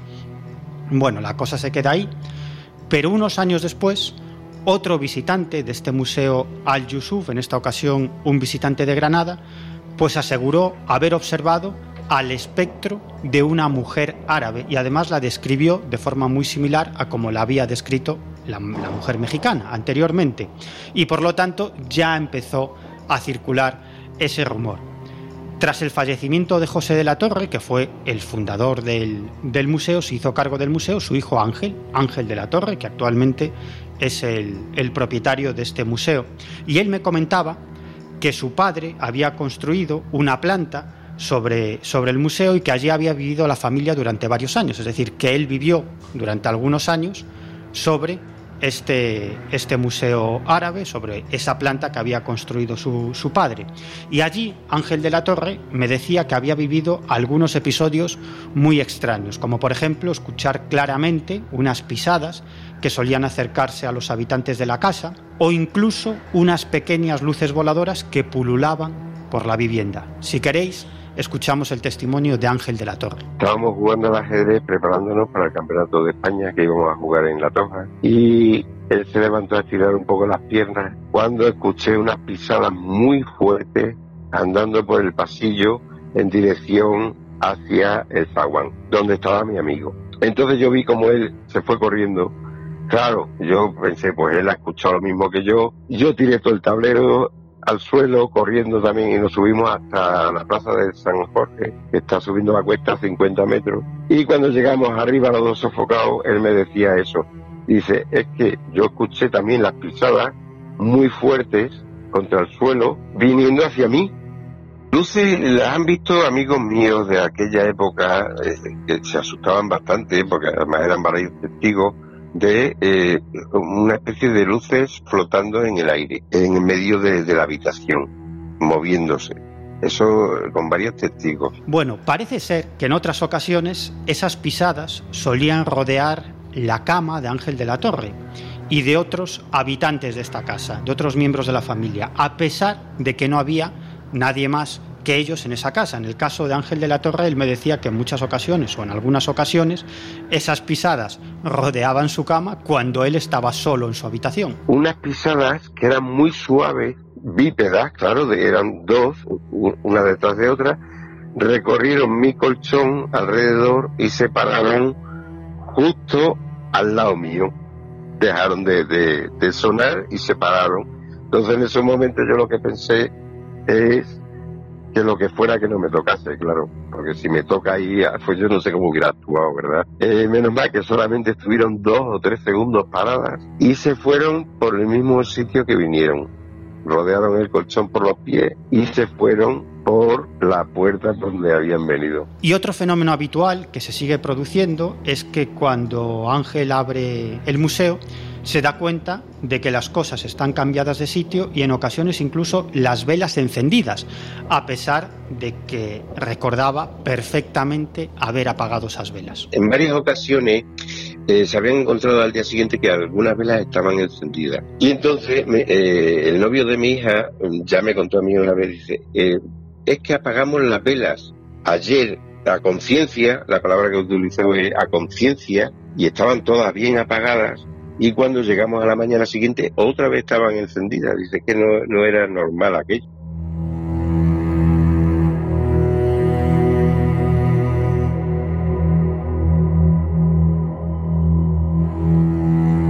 Bueno, pues volvemos con el matrimonio Warren, ya sabéis, antes deciros que este museo se puede visitar, el Museo de Cáceres al que hacía referencia Miguel. Dicen que está encantado. Los propios dueños pues no tienen ningún tipo de problema al, contar los sucesos que allí se han producido y se siguen produciendo. Y merece la pena porque es pequeñito, pero es muy bonito, en el corazón de, de la ciudad antigua de Cáceres, que también, pues, pues eso, si es patrimonio de la humanidad es por algo. Pero estábamos hablando antes del matrimonio Warren, vo- volvemos a ellos, porque otro de esos casos aterradores fue el ocurrido con la familia Pirron en la localidad de Harrisville, en Rhode Island, del que si os parece primero vamos a escuchar este tráiler que pertenece a la película. Son las 9 y 18. Vamos a bajar al sótano. La puerta se ha abierto sola. Haznos una señal si quieres comunicarte con nosotros. Nada.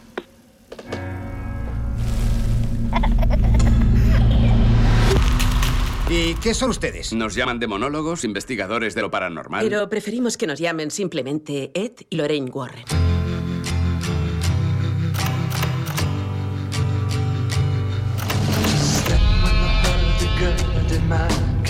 Hay alguien que quiere hablar con vosotros. Algo horrible está pasando en mi casa. Una señora con un camisón sucio se me aparece en sueños. Está de pie delante de la cama de mi madre. ¿Quieres verle? Sí. Cuando pare la música, le verás en el espejo detrás de ti.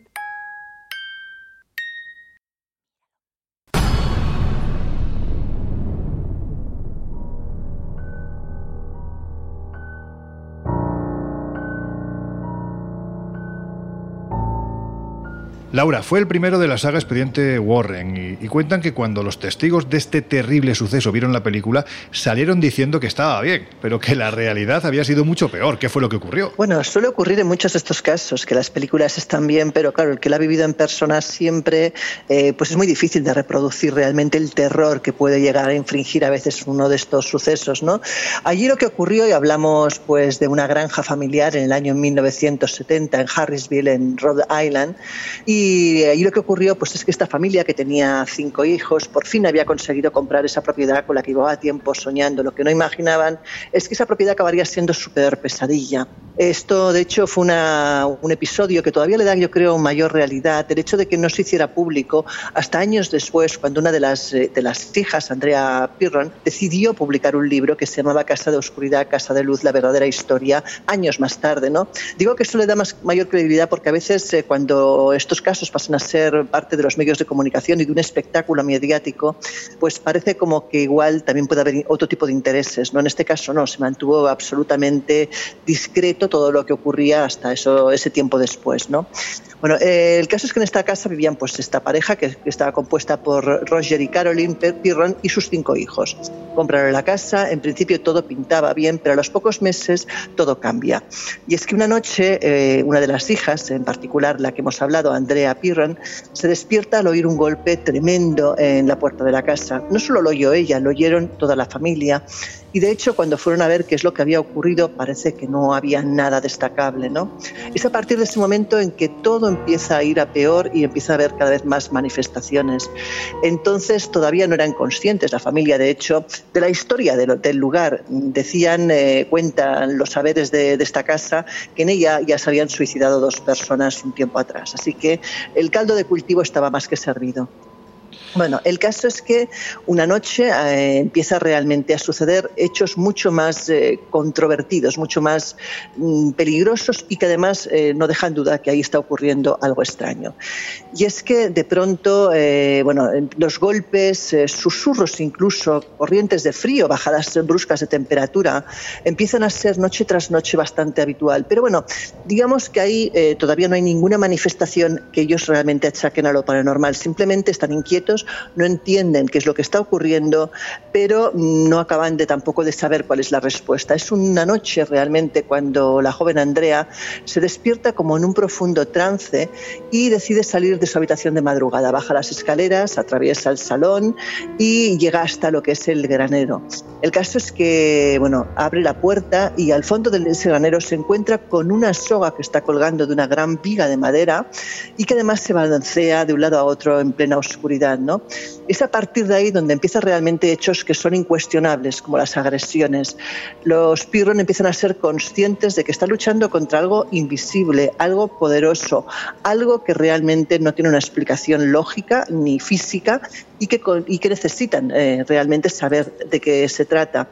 El caso es que, como haríamos, yo creo, la mayoría empiezan a investigar en el pasado de la finca, empiezan a preguntar a gente que ha vivido allí y es entonces que se dan cuenta que no hay ningún inquilino de esa casa que no haya vivido fenómenos paranormales. Incluso algunos cuentan haber salido corriendo temiendo por sus vidas. Hay, por ejemplo, también la historia de un hombre que se acercó para empezar pues, lo que era la restauración de la casa, para vivir en ella y por lo visto salió gritando, dejando su coche, sus herramientas y todo atrás y nunca más quiso regresar a la finca a por nada de ello. Bueno, la situación, como os podéis imaginar, llega un momento que se vuelve realmente insostenible, porque además empiezan a haber agresiones nocturnas, agresiones que sobre todo van dirigidas a los niños y que, por ejemplo, los tiran de las extremidades cuando están durmiendo, dejando violentas marcas en todo su cuerpo. ¿no? A eso también se une pues, apariciones eh, traslúcidas, de entes traslúcidos que, por ejemplo, pasean arriba y abajo de los pasillos. Es entonces cuando ya la familia desesperada busca otro tipo de soluciones que no son, desde luego, ni buscar la historia ni llamar a la policía, policía y lo que hacen es buscar pues, a alguien que pueda entender esos fenómenos paranormales. Localizan a Ed y a Lorraine Warren, que evidentemente se acercan al lugar, pero excepcionalmente en este caso, en vez de ayudar, todo lo que se realiza a nivel mediúmico en este, en este lugar, lo que hace es empeorar la situación.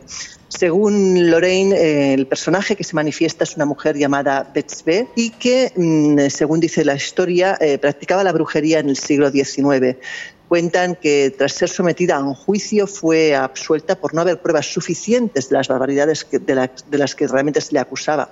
Y es que decían de ella que se comía a los niños y que practicaba rituales de todo tipo. ¿no? Y claro, nadie volvió a acercarse a ella y desde luego la trataban francamente mal. ¿Qué ocurre? Que en 1885 esta mujer muere en circunstancias realmente horrorosas y es que es encontrada completamente deformada y, según cuentan, pues al tiempo de morir esta mujer regresa y regresa al lugar intentando sobre todo acabar con la vida de una persona, que es de la madre de Caroline, probablemente con el fin de hacerse con esa familia y tener su propia familia, ¿no?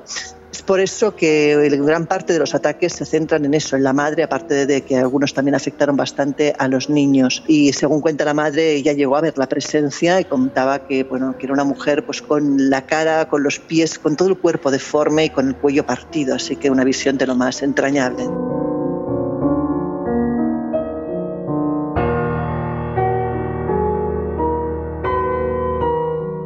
Oye, Miguel, a Carlos Fernández, bueno, en fin, yo creo que lo conocemos todos y en el Colegio Invisible nuestros oyentes saben perfectamente que es uno de los grandes investigadores que hay en eso que se llama TCI, Transcomunicación Instrumental. Pero hay que decir que también ha investigado algún caso en el que no solo se han producido agresiones, vamos a decirlo así, de tipo poltergeist, sino que además él mismo ha sentido los efectos físicos de dicho suceso. Sí, él... Perdona que te haga un matiz, porque creo que esto es importante. O a ti no, que haga un matiz. Carlos es una persona tremendamente escéptica. Por lo tanto, si él avala que le ha ocurrido esto, para mí es poner las dos manos encima del fuego. Sí, porque los que conocemos a Carlos sabemos que es un tipo muy meticuloso, muy cauteloso y muy escéptico que a él solamente le valen las pruebas. La prueba. El mundo de las creencias está muy alejado de él. Y es cierto que él ha tenido oportunidad de investigar algunos casos de poltergeist, uno de ellos muy interesante en un pueblo de León, en el que los habitantes de esa casa decían que ese poltergeist tenía características agresivas. Y tanto Carlos Fernández como alguno de sus acompañantes, otros dos investigadores que lo acompañaban, vivieron algún tipo de fenómeno que no pudieron explicar. Pues yo creo que lo suyo es que sea el mismo Carlos Fernández el que nos cuente qué fue lo que ocurrió y a qué conclusiones llegaron. Escuchamos a Carlos Fernández. En 2015, una familia de un pueblo del norte de León, de Río Seco de Tapia, contactó con nosotros porque en la vivienda donde residían se estaban produciendo una serie de fenómenos que ellos les estaban empezando a, resultar molestos. Había eh, movimiento de, de, objetos, había mesas que se arrastraban, había ruidos que imposibles de, de identificar y lo más importante, la más pequeña de la familia, María, veía en, numerosas ocasiones una sombra que deambulaba por diferentes partes de la casa. Cuando llegamos, un poco pocos minutos después de, llegar a la casa, estábamos hablando informalmente con la familia sobre diferentes temas y yo noté como si algo se apoyara en, mi chaqueta, ¿no? Eh, sentí que algo, que algo se me estaba tocando. Creí que era uno de los perros que tenían ahí, unos perros pequeñitos. Sin embargo, giré la cabeza y no, no había nada. Mi sorpresa fue mayor cuando después en la comida Juan Carlos Blanco, que fue quizá el principal investigador de esta, de esta historia, también le había pasado, pero a él le habían tirado del brazo en aproximadamente en ese mismo momento. La verdad es que no me, en lo personal nunca me había pasado y a él tampoco ninguna cosa similar en, en los numerosos casos que habíamos ido a investigar sobre relacionados con poltergeist. Eh, los fenómenos continúan hasta hoy en día con diferente intensidad, a veces más, a veces menos y la familia, eh, investigando en la historia, relaciona toda esta presencia, esta presencia que ve María, con una persona que se habría suicidado en esa misma casa. Ahora que no es nada extraordinario. El Colegio Invisible. En Onda Cero. Estoy junto a ti.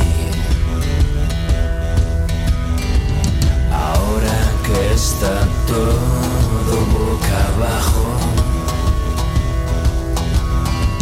Ahora quieres decidir por mí.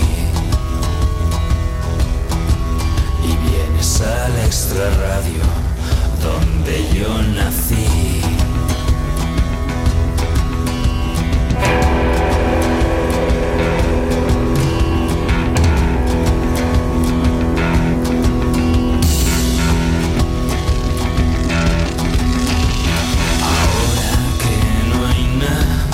Planeado. Ahora que no hay sitio para mí. Ahora que nos han dejado al lado.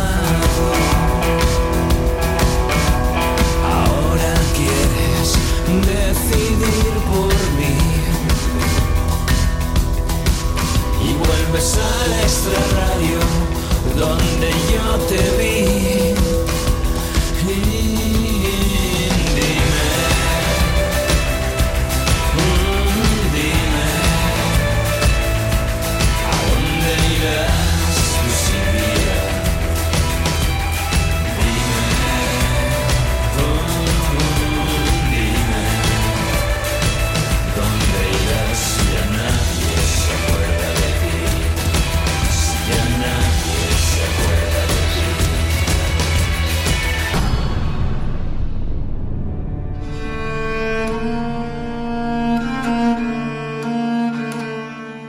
A ver, Jesús, que no te libras. Tú eres una persona, no descubro nada, ha salido a lo largo de este programa y de tantos otros programas que ya llevamos hechos, 75 en concreto. Tienes un talante muy escéptico, sanamente escéptico, pero ¿tú en alguna ocasión te has enfrentado a algo, tú personalmente, que digas, pues oye, esto así de primeras no lo puedo explicar? Bueno, a ver, eh, el problema es que yo ahí me, me auto boicoteo un poquito. No vale, hombre. Claro, quiero decir, cuando pasa algo que a mí me genera cierta duda, siempre intento racionalizar al máximo y, y pensar, bueno, pues esto puede ser que se me olvidase apagar esta luz o se me olvidase cerrar esta puerta. Y lo digo por- con un caso muy concreto, ¿no? Un caso en el que además estábamos en un, eh, en un congreso eh, en el que al día siguiente yo tenía que dar una, una charla sobre los orígenes de la Ouija y cómo, bueno, pues eh, determinados condicionantes psicológicos pueden afectar a una, a una sesión. Entonces, con un buen grupo de, bueno, con un limitado grupo, mejor dicho, de, de buenos amigos y compañeros de estos temas, eh, se nos ocurrió la, la- la brillante idea de decir, bueno, si tú mañana tienes que dar una charla sobre estas cuestiones, ¿por qué no hacemos una Ouija? Además, tú que eres tan escéptico y tal, no, no debería importante. Bueno, aquella sesión eh, derivó por derroteros un tanto extraños, yo creo que muy, muy, muy vinculados a la propia sugestión de, de quienes las estábamos realizando y cómo esa, esa, esa sesión evolucionó. Es decir, no, no creo que nada paranormal sucediese allí, pero a mí sí me pasó, por ejemplo, ¿no? por citar algo, que a la mañana siguiente, yo siempre que hacemos cosas extrañas en congresos y estas cuestiones, el, el centro neurálgico es mi habitación. Quizá Vale. por eso de ser escéptico parece que, que no me da mal rollo que se me quede a mí algo. Que se produzcan fenómenos poltergeist en tu habitación tiene otra doble lectura. ¿eh?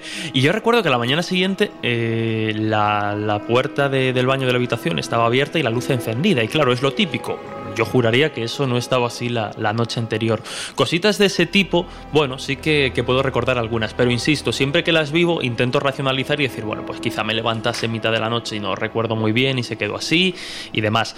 Lo más extraño es, bueno, sí que me he encontrado, lo, lo hemos comentado durante este programa, pues entrevistando a testigos, siguiendo algunos casos eh, de, de poltergeist, o lo que podríamos denominar eh, poltergeist, sí que, bueno, sí que hay ciertos fenómenos, ¿no? Al igual que hay otros que creo que son fácilmente explicables y que, y que realmente lo que hacen es ampliar esa bola de nieve que a veces son Mm. los fenómenos extraños, sí que existe ese pequeño porcentaje eh, que a mí me hace dudar. Y suele tener que ver eh, cuando esos fenómenos están relacionados con niños muy pequeños. ¿Por qué? Porque ahí entiendo que pues, la sugestión en un momento dado no es tan efectiva, ¿no? Claro. Como puede ser en una persona adulta, las creencias no, no condicionan tanto y, y la mirada del niño es siempre más, más honesta y transparente quizá a estas cuestiones. Y la verdad es que, bueno, pues me he encontrado con, con testimonios que, que de ser ciertos tal y como lo relatan los, los testigos, eh, los padres de algunos de estos niños, que los niños incluso que ya han crecido y siguen recordando algunas de estas cuestiones, a mí me llaman especialmente la, la atención.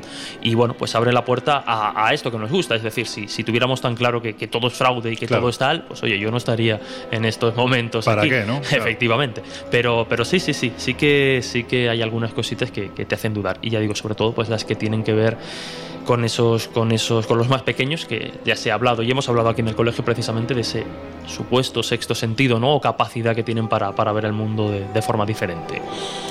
Quien sí tiene un bagaje, bueno, pues bastante extenso en esto de investigar sucesos supuestamente paranormales que se producen alrededor de un poltergeist, es el que durante mucho tiempo fue uno de los miembros destacados, de hecho fue uno de los miembros fundadores de la Sociedad. Española de Parapsicología, el psicólogo Manuel Berrocal. Y creo que has hablado con él, ¿no? Pues efectivamente, sí, sí, sí, porque, porque además, Manuel, como bien dices, la Sociedad Española de Parapsicología probablemente ha sido y, y- y será, ojalá y algún día cambie porque surja una nueva, pero la, la- la institución que, que- que- que mejor ha, ha afrontado y enfrentado estos fenómenos con más rigor, con más eh, estudio y con más paciencia. Y claro, es que eh, ellos también, al igual que pues, otros grupos, ¿no? Eh, lo hacían de forma altruista, pero hacían unas investigaciones tremendas, elaboraban métodos de, de afrontar determinados fenómenos y los poltergeist es cierto que bueno pues era de los casos que, que más les llegaba y Claro. Manuel junto con otros fenómenos pues son muchísimos los casos que, que ha investigado así que pues efectivamente le hemos hecho le hemos lanzado un par de preguntas para que nos recuerde algunas de esas experiencias y la primera tiene que ver con un modelo bastante interesante que ellos empleaban de cara a investigar los poltergeist que es el modelo tridimensional tal y como ellos lo, lo bautizaron y es un modelo que tenía en cuenta diferentes factores el factor paranormal Mm. el factor físico y el factor psicosocial y en base un poco a esas cuestiones ellos elaboraban bueno pues una radiografía de- del fenómeno pero si te parece nos lo cuenta mejor Manuel Berrocal Pues vamos a escucharlo. El modelo tridimensional que establecimos dentro de la Sociedad Española de Parapsicología nacía de un modelo ya existente de estudio a nivel sociológico. En él eh, planteábamos pues una propuesta que sería aceptada a nivel internacional por muchas otras eh, sociedades de parapsicología y que consistía en un estudio psicológico de todas aquellas personas que estaban en relación al fenómeno de poltergeist para ver sus, sus indicaciones, sus problemas posibles existentes, su interrelación entre ellos. Un segundo estudio a nivel parapsicológico, sin duda alguna, que se hacía sobre todos los fenómenos, analizando uno a uno cada uno de los que había pasado y ver la realidad o posible fraude existente en ellos. Y después un fenómeno sociológico, en el sentido de ver cómo ese fenómeno estaba actuando en el entorno directamente de la familia que estaba sufriendo el proceso. Con ello conseguíamos generalmente el establecer claramente eh, las influencias y las relaciones de las personas y determinar quién era primero el foco de dicha o proceso y segundo hasta qué extremo eh, existía una realidad de una fenomenología paranormal que muchas veces era excesivamente llamativa y que carecía de sentido. Como hemos dicho, son decenas y decenas, si no cientos, los casos que a lo largo de los años eh, Manuel Berrocal siguió con la Sociedad Española de Parapsicología relacionados con poltergeist. Yo creo que lo más interesante, dado que es un hombre que ha tenido tanto mundo en lo que refiere a lo paranormal, pues la pregunta obvia era si algún caso, eh, Claro. o si nos puede contar algún caso especialmente llamativo y que al menos pues le haya generado dudas con respecto a su carácter paranormal. Así que escuchamos a, a Manuel Berrocal. Por desgracia, nuestra experiencia fue bastante negativa, ya que de los más de 200 casos que estudiamos, solo podemos decir que tres o cuatro nos crearían dudas a la hora de la causa de los mismos. La realidad es que cuando nosotros llegábamos a un fenómeno de poltergeist, siempre encontrábamos el problema de que ya llevaba bastante tiempo. Por lo tanto, no sabemos si en un origen eh, había una fenomenología real, pero lo que sí encontrábamos es que normalmente ya había una persona que había aprendido a realizar de forma fraudulenta los distintos fenómenos para conseguir unos beneficios, ya fueran psicológicos o de otro tipo. Entre todos estos casos estos tres o cuatro eh, que podemos hablar, siempre, eh, bueno, tuvieron una fenomenología relativamente pequeña. Eh, estamos hablando de que en un momento determinado, pues eso, nosotros vivimos algún raps o algún pequeño desplazamiento de objetos. O sea, situaciones que eh, no eran excesivamente llamativas. Lo que sí estaba claro es que cuando la situación era muy llamativa, directamente, inmediatamente, antes o después, acabábamos encontrando la técnica de fraude que alguna persona estaba utilizando. Bueno, yo creo que, vamos a ver, hay que hacer un, no sé si romper una lanza en favor de, este tipo de casos. Lógicamente, volvemos a lo que decíamos minutos atrás. El hecho de que entre 200 casos te encuentres con cuatro que podrían contener algún atisbo, por pequeñito que fuera, de ser paranormal, lo que te habla es precisamente de lo que venimos diciendo en esta ya larga hora y media de programa. Y es que no son casos ordinarios, son extraordinarios y por eso es muy difícil encontrar, pues, pues al más puro estilo de Enfield o de Harrisville, cualquiera de estos, que son casos únicos, es que no hay más. Claro, no, es que esto es como, por ejemplo, con el auge o la proliferación de los eh, autodenominados grupos de, de, investigación paranormal, que realmente, bueno, pues son más experimentadores claro. que, que, investigadores. Quiero decir, al final, si cada día sacas 300 psicofonías en una sesión, hombre, al final tenemos que lo extraordinario o lo anómalo, pues efectivamente se convierte en ordinario. Tenemos que ser, y yo creo que en el colegio lo somos, ¿no? Eh, críticos nosotros claro. mismos y reconocer, pues precisamente eso, ¿no? Que hay muchas veces que suenan campanas y puede parecer paranormal, pero normalmente este grupo de casos yo creo que existen, pero se limitan pues a un porcentaje muy reducido. Pero es que claro, aunque solo fuese uno el que uno, nos generase dudas, claro. ya tenemos una puerta abierta a posibilidades pues increíbles. Es que yo creo que además es importante y con esto, mira, hoy me voy a convertir en don matices, pero es que es que creo que hay que hacerlos, ¿no? Porque eh, aunque nos vayan a tirar piedras, en este caso vengan aportes en forma de poltergeist por lo que podemos estar diciendo, pero es que realmente cuando estamos hablando en países como España y en tantos otros de investigación paranormal, es que realmente la investigación paranormal es como los buenos poltergeist, existen un 0,1%, uh -huh. porque el resto, como tú dices, es experimentación. Uh -huh. Y sobre todo si ya la experimentación se convierte en un espectáculo en el que, que de cada grabación salen 40 voces hablando, claro. es que esto hay que, hay que ponerlo sobre la mesa porque creo que es importante, ¿no? No confundamos lo que es la investigación con la experimentación. Y, ta y también hay que decir, perdona Miguel, que creo que estaremos de acuerdo que realmente la, la, investigación de cara pues, a un aspecto mediático divulgativo es un coñazo. Es decir, la, la investigación pues es claro. muchas veces estadística, repetir las claro. mismas preguntas, visitar mucho el lugar, pero es precisamente ¿no? de eso, de esa, de esa cosa un poquito más más peñazo de la que podemos extraer pues esas conclusiones que realmente nos hacen seguir pensando que, que algo Qué extraño hay. No, yo la conclusión que saco de los resultados que aparentemente obtienen muchos de estos grupos de investigación, que en el fondo son experimentadores, claro. eh, yo la conclusión que saco es que el más allá es muy aburrido. Porque tú te imaginas siendo un espíritu y, oh. y dedicándote a grabar psicofonías o, o, o, a interactuar con grupos de experimentadores en lugares abandonados, pues o bien te aburres mucho en el otro lado o no hay otra explicación. Yo, si en algún momento tengo la posibilidad de ser un espíritu libre sin estar confinado ya, en mi ya cuerpo. Lo eres, Miguel, si ya lo casi eres. lo soy. Pero si en alguna vez tuviera esa oportunidad, si esto fuera así, si pudiera ser un espíritu libre sin estar confinado en ningún cuerpo físico, pues yo, yo espiaría qué sucede en el Palacio de la Moncloa, en la Casa Blanca. Oye, o me daría una tarde, una noche, una vuelta por la casa de Playboy. Quiero decir. Eres muy viejuno, ¿eh? Claro, muy viejo. Hacer cosas, hacer cosas interesantes o descubrir cosas interesantes, pero irte a un lugar abandonado a dejar una psicofonía en, en las grabadoras de un grupo de experimentadores, pues qué aburrido. El fantasma picarón de, sí. de, de un ser de baja vibración, ¿no? Que se llama.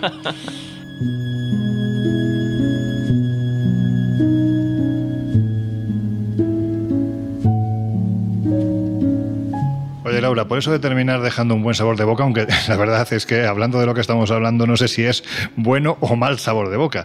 ¿Qué fue lo que ocurrió en el año 1970 en Thornton Heath, en Inglaterra? Porque podemos decir que es de esos casos que todavía hoy no ha podido ser explicado, ¿verdad? Pues no, la verdad es que continúa, entre comillas, abierto. Y es que hablamos de una familia atormentada nuevamente por fenómenos poltergeist de todo tipo. El tema empieza una noche de verano, una noche de agosto, cuando en mitad de la noche son despertados porque, por lo visto, la radio se enciende sola, sintonizando además una cadena rara, una cadena con, una cadena con un idioma extranjero, con lo cual tampoco es demasiado lógico, ¿no? Este fue el inicio, pero un inicio de fenómenos que duraron casi cuatro años. Imagínate estar cuatro años viviendo con fenómenos paranormales. Vamos, yo y mira que me gustan estos temas, no me vería capaz, sinceramente. ¿no?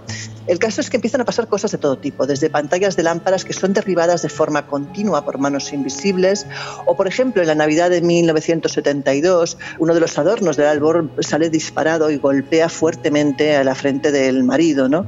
Eh, bueno, eh, ocurre de todo. Por ejemplo, eh, eh, se encuentran con cosas como que el árbol de Navidad se desploma o empieza a temblar violentamente, pasos en varias zonas de la casa cuando no hay nadie, de forma además absolutamente aleatoria, sobre todo por las noches, o por ejemplo lo que le ocurre al hijo de la pareja, que es que se despierta una noche y se encuentra frente a él con un hombre con ropaje antiguo que lo mira de manera realmente intimidante. Joder, bueno, de hecho no haría falta ni que te mirara de forma intimidante, o sea, Claro. solamente despertarte como niño y encontrarte con un señor desconocido que Bueno, además o ves como, que es o- o como ser adulto, ¿eh? O como adulto, me da igual. Claro, no, o sea, el susto, Claro. el- bueno, en tu caso lo sé, en tu Sí, caso sí. sé que sales corriendo también. Y de estos dos también, lo que pasa es que no dicen nada. Bueno, el caso es que les ocurrió muchísimas cosas, como por ejemplo estar reunidos con amigos en casa que llamaran a la puerta con golpes muy bruscos y que no hubiera nadie detrás y en ese momento además encenderse todas las luces de la casa eh, sin que nadie las accionara. Bueno, llegaron a bendecir la casa, pero no consiguieron que los fenómenos pararan. Los objetos empezaron luego a volar por los aires, los ruidos iban también increciendo, la familia cada vez escuchaba pues ruidos más bruscos, como por ejemplo si cayeran muebles realmente grandes de forma estrepitosa al suelo y luego no había nada realmente, ¿no? Consultaron incluso a un medium que les dijo a la familia que la granja era acechada por un antiguo granjero llamado eh, Chatterton y que consideraba que la propiedad era suya y que no quería nadie más allí. De hecho, investigaron la historia de la casa y se encontraron que era cierto, que allí había vivido un granjero que respondía a ese nombre a mediados del siglo XVIII. De hecho, la esposa de este granjero también empezó a crear caos y según cuentan, pues la esposa un día pues se encontró por las noches en la escalera a una anciana de cabello canoso con el pelo recogido que la miraba de forma amenazante. Eso sí, en cuanto ella la veía, desaparecía ante sus ojos, ¿no? También llegaron a ver la sombra de este granjero reflejada en las pantallas de televisión, un hombre con una chaqueta negra, con solapas anchas y puntiagudas y con una camisa de cuello alto y con corbata. O sea que, bueno, al final lo que ocurrió es lo que ocurre en muchos de estos casos. No fueron capaces de lidiar con aquello, no fueron capaces de disolverlo y finalmente pues se mudaron eh, para intentar que esto eh, acabara. Eh, dicen que los siguientes habitantes de la casa ya no volvieron a sufrir con nada parecido, pero ahí queda la historia. La verdad es que con sucesos como este, o el de Enfield, o el de Harrisville, o el de Amityville, que no hemos mencionado, es muy conocido, mm, da la sensación de que los detalles son tan amplios que parece mentira que alguien se pueda estar inventando lo que le ocurrió, especialmente porque en muchas ocasiones quienes habitan estas casas no les queda más remedio sin tener otro lugar al que irse que literalmente salirse al exterior de la, de la vivienda por miedo a lo que está ocurriendo. En fin, Laura, que con este buen cuerpo que me acabas de dejar afrontamos los últimos minutos del Colegio Invisible de hoy.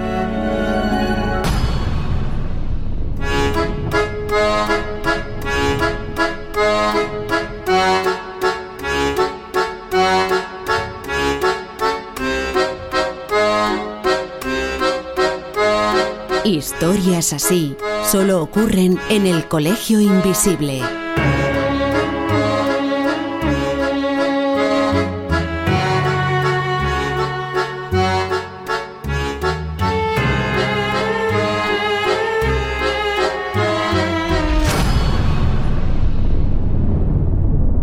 Ain't no sunshine when he's gone. It's not warm Bueno, pues empezamos a entornar ya las puertas del Colegio Invisible, pero antes, mirad, más que conclusiones os pediría que me dijerais ese misterio que desde vuestro punto de vista se ha podido quedar fuera del programa de hoy. Sé que es difícil porque entiendo que este asunto da y dará para muchos programas más, pero venga, intentadlo. Laura, empiezas tú. Uf, hay muchísimos, desde el caso Vallecas, el poltergeist, por ejemplo, de Logrosán, el poltergeist de la calle Cister de la editorial Plaza y Llanés en Málaga, o el caso de embajadores del año 91. O sea, bueno, eh, por decir algunos, pero seguro que me dejo muchísimos más. Más y a ver qué me dicen Miguel y Jesús, porque también supongo que ellos conocerán muchos otros. Pues a ver qué dicen, porque la verdad es que, como dices, Laura, es, un, es, en fin, casos, acabas de citar cuatro o cinco de los muchísimos de los que podríamos hablar. Jesús, Miguel, ¿cuáles se quedan fuera? Bueno, pues a ver, yo, yo reconozco, Laura ha hecho una, una lista quizá de los, de los poltergeists más, más populares de nuestro país. Yo se quedan fuera algunos casos que, que, bueno, yo he tenido oportunidad de recoger, pero que sobre todo tienen algo que creo que debe servir un poco también como, como a modo de alerta, ¿no? En estas conclusiones finales. ¿Recuerdas que hablábamos, por ejemplo, en el caso Rosenheim, cómo sutilmente se movían las lámparas Sí. e incluso películas como puede ser Paranormal Activity en sus primeras ediciones, porque eso luego ya se fue, se fue de madre, reflejaban que, que- que el miedo de alguna forma estaba en lo sutil, en lo que apenas se ve. Hemos hablado y hemos escuchado a Manuel Berrocal y, y, bueno, yo he tenido muchas charlas con él precisamente de que, mm, bueno, pues eh, desconfiemos a veces un poco, ¿no? De, de- de esos grandes eh, casos con, con fenómenos eh, hollywoodienses dignos Mm. de película, pero sí que hay un, hablábamos de ese mínimo porcentaje de casos sin explicar, sí que hay unos cuantos casos en los que a veces eh, el relato no es tan espectacular, pero sí que somos conscientes de que detrás de, de- de cosas tan sutiles como que bueno, pues una lámpara se mueva un poquito, algo se mueva de sitio, puede haber posibilidades increíbles. Bueno, ya digo que ahí yo, yo tengo algunos casos, yo estoy convencido de que Miguel también, en los que bueno, pues es bastante terrorífico ver lo que, lo que determinados fenómenos puede hacerle a una, a una familia, ¿no? Desesperarla por completo y, como bien decías, tener casi casi que abandonar el hogar cuando esa posibilidad existe. Otras veces no está y tienen que convivir con el fenómeno pues hasta que desaparece o no. Y aquí recuerdo también, ha citado Laura eh, el caso Eh, recuerdo también el consejo que en su día el gran Fernando Jiménez del Oso dio a esa familia de, Vallecas, casi como para exorcizar muchas veces esos miedos ¿no? que pueden provocar una situación de detención y sugestión tremendo. Él les dijo algo así como, bueno, esta, bombilla que, que está maldita, cogedla, tirarla por la ventana y veréis cómo todo se calma. Creo que también es labor de los que estamos aquí, de periodistas y divulgadores, muchas veces calmar o intentar eh, rebajar un poco la ansiedad que se genera en esos, en esos ambientes, porque está claro que no, no es algo que ayude ¿no? para situaciones de este, de este tipo. A veces la clave puede estar en las pequeñas cosas. Mira, Eso es. A mí me decían cuando estábamos haciendo viajes en su momento, pues cuando nos dio la locura de ir a buscar el, el dorado en, en las selvas de- del Perú, nos dijeron que durante la noche lo peligroso no eran los grandes animales. Decían, "Lo- los peligrosos son los pequeños. Porque cuando tú los ves, ellos ya te han visto a ti antes. Miguel. Bueno, pues yo, yo me quedo con un caso para mí muy llamativo que es el, el suceso o el caso de la creación del fantasma Philip que publicamos Ah, en su momento sí, sí, sí, sí. En, en la revista Año Cero, en un magnífico artículo de Juan José Sánchez Oro. Pues en este caso un grupo de personas decidió básicamente crear un fantasma. Es decir, inventaron una biografía sobre un personaje e intentaron que ese personaje ficticio se mostrara ante ellos de diversas formas. Bueno, y lo cierto es que consiguieron esa comunicación mediante raps, es decir, golpes que se escuchaban en las paredes o en una mesa. Ese era el modo de comunicación con ese aparente fantasma y también utilizando una mesa parlante. Pero lo cierto es que mm, del mismo modo se produjeron fenómenos físicos muy espectaculares, como mesas y sillas que se movían. Claro, aquí podemos hacernos un planteamiento muy profundo, ¿no? Es decir, si un grupo de personas son capaces, entre comillas, de crear un fantasma, una entidad fantasmal con el poder de su mente y que esa entidad fantasmal de algún modo se comunique con ellos y provoque efectos físicos, esta puede ser la explicación para el fenómeno poltergeist. Claro, ¿qué te diría un espiritista? Un espiritista te diría, no, no, no, no. Ellos creen que han, que han creado un fantasma, pero en el fondo han contactado con un espíritu de verdad que se está mostrando ante ellos.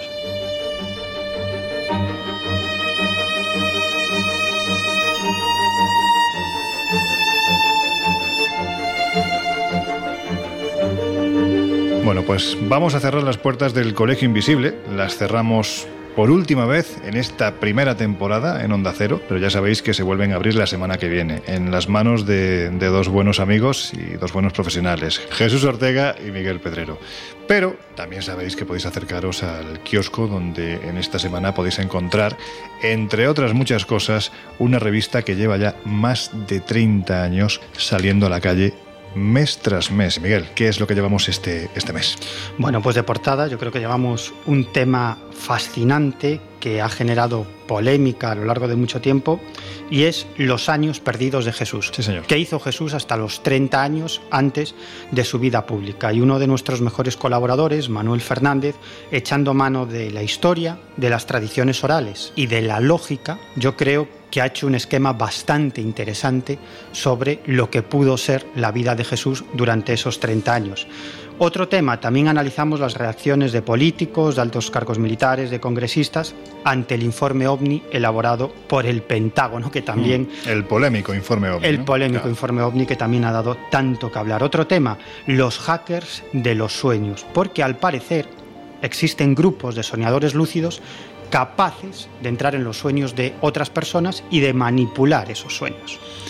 Otro asunto, la auténtica historia de las 30 monedas de Judas, que es una de las reliquias más desconocidas de la cristiandad y que como sabéis son esas 30 monedas por las que Judas vendió a Jesús. Y esta reliquia pues últimamente está muy de moda a causa de la serie de Alex de la Iglesia. ¿La habéis visto? Ujú. ¿Y qué tal? ¿Qué os ha parecido? A mí me gustó, a mí me gustó bastante el desarrollo. Bueno, siempre a lo mejor un poquito al, al- al final se, se desinfla un poco, ¿no? Pero reconozco que. No, no, no que se desinfle a nivel de, de trama y de argumento, pero reconozco que me parece un planteamiento muy interesante. Es No, no- interesante. no deja de ser una especie de, de expediente X a, a la española, bueno, pues con, una, con un leitmotiv diferente, que son el de las reliquias y ese poder oculto en el Vaticano, pero bueno, yo reconozco que, que sí, que sí. Muy, muy Alex de la Iglesia. Sí, es- yo creo que es una, es una serie que además en este caso sí, es un expediente X muy rural, ¿no? Por Sí, decirlo. sí, sí. Y, y sí, es muy a desde la iglesia. Porque además juegan con esos, lo que serían Expediente X, los monstruos de la semana. Es Claro. decir, no todas las reliquias, sino que cada capítulo te sorprende. Pues no sé, de repente aparece una ouija, Mm. una desaparición, o sea, con esos elementos que, que están en el colegio presente y que, y que molan mucho. Pues ahí tenéis esa serie también, si queréis verla. Y por supuesto, pues aparte de lo que es el formato de papel de la revista Año Cero, también estamos en nuestra versión digital espaciomisterio.com que gestiona nuestro compañero Jesús Ortega.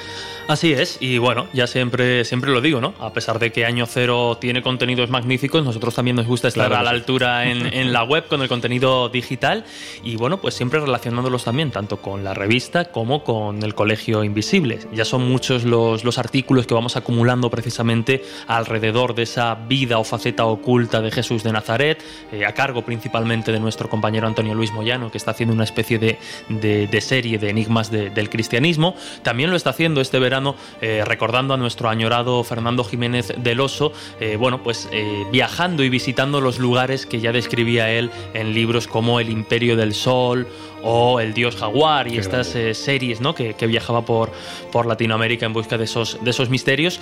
Y, y bueno, pues son muchos los, los textos que vamos acumulando. Se me ocurren Chan Chan, eh, Cuzco y todos los misterios que, que rodean al incanato. En fin, textos de arqueología, arqueología, de historia ignorada, de ovnis, de fenómenos extraños, entrevistas, reportajes, todo eso también en espaciomisterio.com. Y en espaciomisterio.com también tenéis los enlaces para poder, por ejemplo, saber qué es lo que vamos a hacer a finales de agosto en ese viaje que tanto Laura como yo vamos a realizar a Irlanda y al que nos podéis acompañar. De hecho, el primer Colegio Invisible de la segunda temporada en Onda Cero lo empezaremos precisamente si todo va bien. Lógicamente estamos en el tiempo en el que estamos, pero parece que sí, que todo va bien y se va a poder hacer. Bueno, pues lo empezaremos desde la República de Irlanda, hablando de muchas cosas, hablando de muchas cosas que no solo tienen que ver con, Irlanda y ahí también estarán los espíritus libres de Miguel Pedrero y de Jesús Ortega. Y deciros que la primera convocatoria que vamos a hacer para realizar el Colegio Invisible en directo cara a todos vosotros será en el marco del octavo Congreso de Misterios y Enigmas de la Historia que se celebrará el primer fin de semana de octubre en Toledo, en el Palacio de Benacazón. Ya son ocho ediciones, las tres, cuatro últimas hechas en Toledo y bueno, pues ahí estaremos toda la, la infantería del Colegio Invisible para contaros muchas cosas. ¿Que queréis poneros en contacto con nosotros? Pues ya sabéis, tenéis un mail. Estamos en el colegio invisible arroba onda cero. También en Twitter, en Instagram y en Facebook. Las redes sociales cada vez son más amplias, más grandes, sobre todo bueno, pues de, de compañeros y compañeras que se unen desde el otro lado del Atlántico, desde América. Estamos en Twitter como arroba colinvisibleoce y también en Instagram y en Facebook como el colegio invisible en onda cero.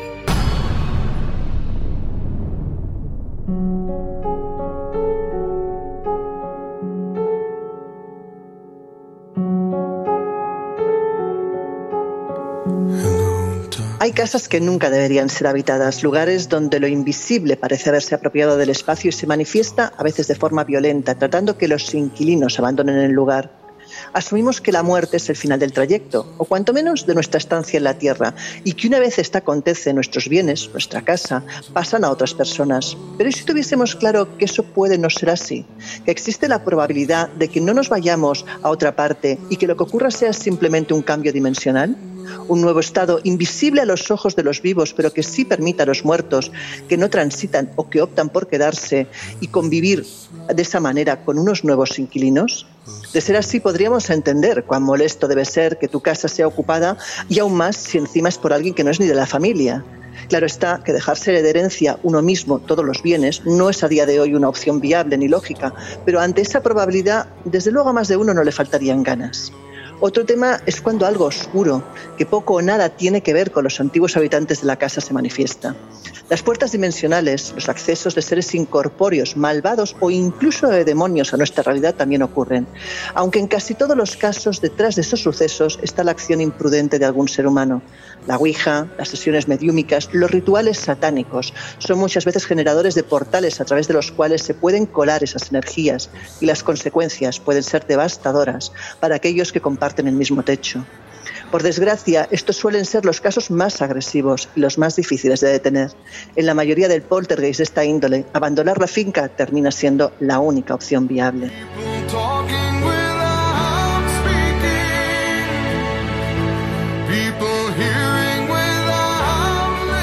Bueno, pues cerramos aquí las puertas del Colegio Invisible. Después de 75 programas terminamos esta primera temporada un poco más larga de lo normal, puesto que empezó en febrero de 2019, prácticamente poquito antes. Siempre lo decimos, ¿verdad? Ocho programas antes de que empezara esta, esta maldición que ha sido la pandemia. Y ha sido, han sido 75 viajes intensos y ha sido un lujo estar con todos vosotros, con este equipo maravilloso y sobre todo con quienes estáis al otro lado de los micrófonos. Laura Falcó, que nos toca ceder los trastos durante un mes. Pues sí, yo creo que se la van a pasar bien, o sea que cuando, ve- cuando vengamos nos despidan a todos, pero bueno, dicho esto, espero que os lo paséis muy bien. Bueno, yo creo que los jefes ya están acostumbrados a nuestras excentricidades y, y, bueno, va a ser un verano que estoy convencido que por lo menos va a ser divertido. Laura Falcó, que nos volvemos a oír dentro de, de un mes en Irlanda, donde empezamos esa segunda temporada. Jesús Ortega, compañero. Mm, Como dice, como decía un tocayo tuyo, en, en tus manos encomiendo mi alma. Ay, ay, que, ay. A ver qué tal será esto, seguro que muy bien. Bueno, yo estoy convencido de que, de que va a estar divertido, de que Miguel y, y yo vamos a, vamos a hacer cosas muy interesantes y bueno, todo sea que, que sean todo cortes y que sean todo casos y, que eso sea lo, lo- lo malo, como digamos. Miguel Pedrero, asegúrate de tenerlo cerca, porque ya sabes que cuando se lanza, se lanza este jovencito. Así sí, que yo nada. creo que nos tenemos que poner entre él y yo, cada uno trabas a- el uno al Que otro. nos volvemos a oír, compañero, dentro de un mes.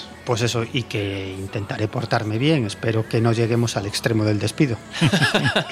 Ya sabéis, la semana que viene de 1 a 3, edición veraniega del Colegio Invisible en manos de Jesús Ortega y de Miguel Pedrero. Prometen sorpresas, polémicas, debates y exclusivas. No os lo perdáis. Nosotros ya os dejamos en compañía también de la edición veraniega de nuestro compañero Salas y de todo su equipo. Y Laura y yo volvemos a abrir las puertas del Colegio Invisible dentro de un mes desde Irlanda. Hasta entonces, y en compañía de estos dos gamberros, seáis muy, muy felices. El Colegio Invisible. Con Lorenzo Fernández Bueno y Laura Falcó. En Onda Cero.